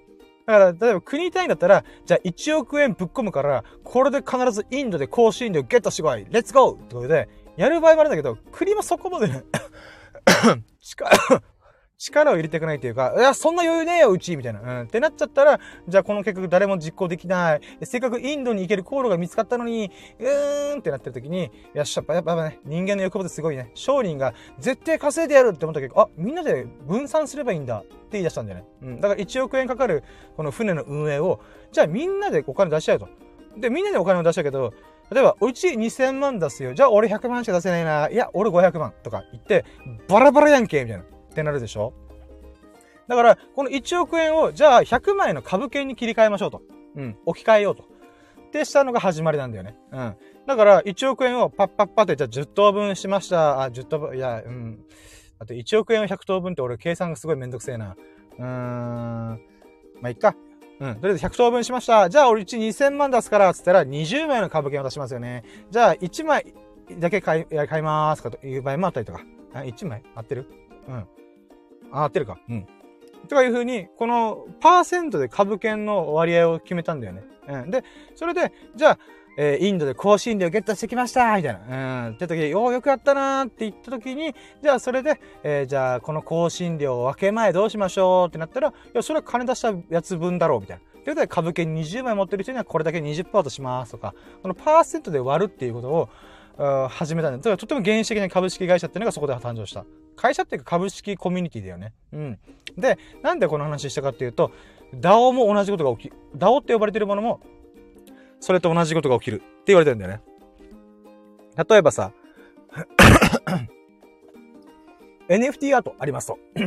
この NFT アートを、じゃあ、価値を上げたいわけじゃん。例えばさ、僕が今回作ったやつは1枚しか売ってないんだけど、これをじゃあデジタルデータが複製できると。なんだけど、じゃあ、そんなね、何億枚とか言ったら価値が跳ね下がるから、じゃあ10枚、10、10枚分の権利だけ売ります、みたいな。ってなったら、じゃあ10枚みんなで買いました。で、僕が有名になるなり、えー、有名になるんじゃないな。うん。この価値っていうものがね、欲しい人がいればいるほど跳ね上がってくんだよ。うん。だからまあ分かりやすく言うと僕が有名になって、ああ、深夜ね、俺も欲しいって思う人がいっぱい増えたら、僕の、うん、2万円だった絵は200万とかに跳ね上がる可能性が一応ゼロじゃないわけじゃん。うん。で、この、うん、欲しい人が増えれば増えるほど、えー、価値が高まるっていうのであるならば、例えばじゃあ10枚やりましたって言ったら、じゃあ10枚の NFT アートを、えー、A さん、B さん、C さんで渡すじゃんで、渡したら、A さん、B さん、C さんは、2万円で買った NFT アートの価値が跳ね上がってほしいんだよね。うん。まあもちろん趣味で、あ僕の絵が好きだからっていう人もいると思うんだけども、それはそれで置いといて、え価値としてはね、跳ね上げた方がええやんけってことで、まあだから自分のね、見る目があったんだな、みたいな。っていうことで自己満足でもいいし、まあ何でもいいんだけど、この価値を釣り上げていくためには、この絵を、とかもしくはこの描いた人の存在を知らしめたいっていうふうに思うんだよね。そこで一種のコミュニティができるんだよ。うん。この絵の価値を上げていこうぜみんなで頑張ってさっていうことで、えー、DAO っていうものを組んで、この、なんていうか、うーん、あ、まあ、ちょっと、うーん、そうね。これまた話が僕、まミスった気がすんな。まあ、まあいいや、NFT アートで、えー、その、トークンっていうのかな？株みたいな状態にするわけですよ。うん。だから自分がもこの株っていうかな、アートを持ってるから、えー、そのアートの価値を跳ね上げていくためにみんなが各々活動する。っていう状態になると、ある時に、やった2万円から200万上がった。じゃあ売ろうみたいな。うん。っていうことで、えー、まあある意味なんだろうな。株式会社的な感じ。株の売買で利益を出すっていう。うん。まあ今でも普通にあるよね。株式市場で。そういった風に、あの、株が釣り上がったところで、売る。売りさばくことによって利益を上げる、みたいな。うん。そういう感じで NFT アートを使ってコミュニティ、一つの目的としてアートの価値を上げるっていう目的を達成するために、えー、コミュニケーションしていく、コミュニティを作っていくっていう側面もあったりとか。で、もしくは、この DAO というものを先に組んで、トークンを発行するっていうのがあるんだよ。うん。だからまあこれも目的がないとちょっとあのふわっとしちゃうんだけど、例えばなんだかこういう社会事業をやってみたいんだ。こういう事業を立ち上げてみたいんだ、俺は、みたいな。これで絶対儲かるからよ、みたいな。っていうものを作りたいと。だからそのためのお金みんな融資してくれ。イーサリアムちょうだいみたいな。えー、っていうふうに、まあ、事業プレゼンをして、あー、なるほどね。うん、君のプロジェクトすごい面白いから、うちイーサリアム出すよ。っていうふうになったら、えー、そのイーサリアムを受け取りはするんだけども、えー、代わりに受け取った分量分の株券を発行する。株券っていうのがトークンだよね。うん。そのコミュニティ内に使われる、えー、お金というか、まあ、トークン、株券だよね。うん。株券自体は取引をするだけのものというか、お金としての価値はないかもしれないけど、お金としての側面はないんだけど、えー、20万円の価値があるとか、100万円の価値がある株券だよね。うん。で、この株券を持っておくことによって、えー、自分がどんどん跳ね上がったり、自分の持ってる株券が跳ね上がったら、じゃどっかのタイミングで売ろうっていうふうにこともすることもできるし、えー、そうね。まあ、そうだ、うん、そういう、そういうことができる。うん。だから本当、なんだろうこの株で投機がどうこうとか、登録するのがどうこうっていうのは一旦置いといて、えー、直で、そういうやりとりが個人間でできる。うん。コミュニティ内でできるっていうことがとっても素晴らしいと。だとてもなくスピーディーにできるってことが強さ、強みであるらしいんよね。ああ。これもとても興味深いなと思ってるんだよ。このトークン、株券を自分たちで勝手に発行して、で、これが有名になればなるほど、それ欲しいとか、この株式コミュニティ超すげえみたいな。うん、ってなったら、俺も入りたいだけど入れないみたいな。うん。ことで、なんかみんな、こう、躍起になるみたいなね。うん、そういったこともできるらしい。とかね、あとはなんだっけな、トークンでなんかさっき喋りながら、あ、これ面白かったよなーってなったんだよな。なんだっけな。株式コミュニティ、トークン、あとはなんだっけな忘れちったな喋りたい時に喋るべきだったなえーっと、トークン、ん？ん？ん？うん、まあ、いっか。まあ、いいや。うん。まあ、とりあえずね、あのー、そうだね。DAO を自分で作るっていうのはちょっとハードル高いから、あまずは、どこかの DAO に入るっていうことをちょっと今後検討していきたいなと思ってる。まあ、その分ね、元手が必要だからちょっと、うーん、シャバいですねと思ってるけど、まあ、それは置いといても、とりあえず、DAO に入るまではどうにか頑張って、どっかでできる気がするから、ちょっとそこに向けてね、あの、取り組んでいきたいなと思ってる。うーん。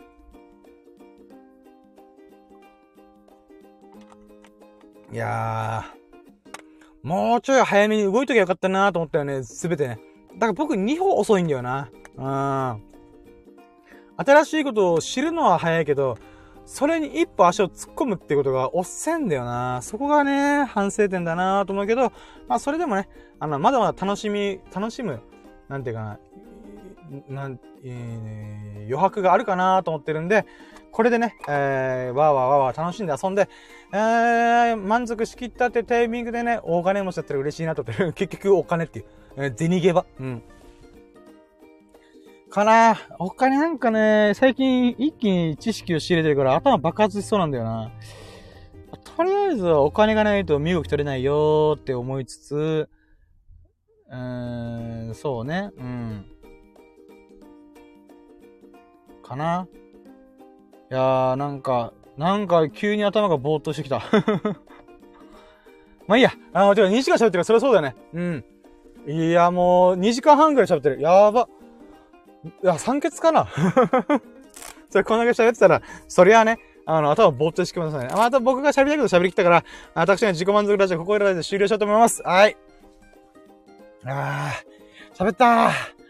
あー。いやー、喋りましたねあさってに福岡行くのが信じられないぐらい喋ったわ。今日の夜もまた仕事だから早く帰って寝ないとな。やべえ。はい。ということで、えー、今回ね、あの、私がひたすらわーって2時間半喋りに喋りましたけども、えー、途中途中、えー、勝弘さん、そしてみここさんが来てくれました。本当にね、降臨してくれてありがとういやもう、神様降臨嬉しい女神様降臨嬉しいありがとうございますいやコメントもね、ほんと嬉しかったです。ありがとうございます。はい、ということでね、えー、今回 Web3 について片足突っ込んだってことで、わーわーわーわー喋ってまいりましたが、あのー、本当に改めて、和弘さん、みここさん、そして、えー、たまたま聞いてくれたそこのあなた、本当に本当にありがとうございます。私のね、拙い経験をね、えー、なんかブログで調べてきたらもっとうまく説明してる人がいっぱいいそうなお話でございましたけども、あくまで私がね、えー、初心者がやってみたっていう、うん、そういったものを感情を交えて、えー、わっと喋ったラジオでございました。改めてね、えー、和弘さん、みここさん、そして聞いてくれてあなた、ありがとうございます。そんなあなた方が、ほがらかな日々と、幸を日々を過ごすことを心の底から祈っております。Thank you for listening. Have a nice day! Yeah! お疲れ様でした。お疲れ様でした。非常に喋りきって大満足しております。さあ、ということで今回が280回目、えー、AI の画像生成を試して、えー、クオリティの高さにびっくりしたラッキーを語るラジオ。ってことでお送りしました。まあ、タイトルはもう速攻で言い終わって、残りの、えー、2時間ずっと NFT とか Web3.0 の話をするっていう。うん。いや、しかも、脱線に脱線を重ねて、わけわかんないことばっか喋ったんだけど、まあ自分なりにね、こう喋って、あ、これ説明合ってないなとか、あ自分で思考を整理することできたんでね、えー、そういった意味では喋ってよかったなと思ってた。それを聞いてくれた人、本当にありがとうございます。はい。ということで、えー、皆さんも良き日々を、素晴らしき日々を、えー、お過ごしくださいませ。Have a nice day! いや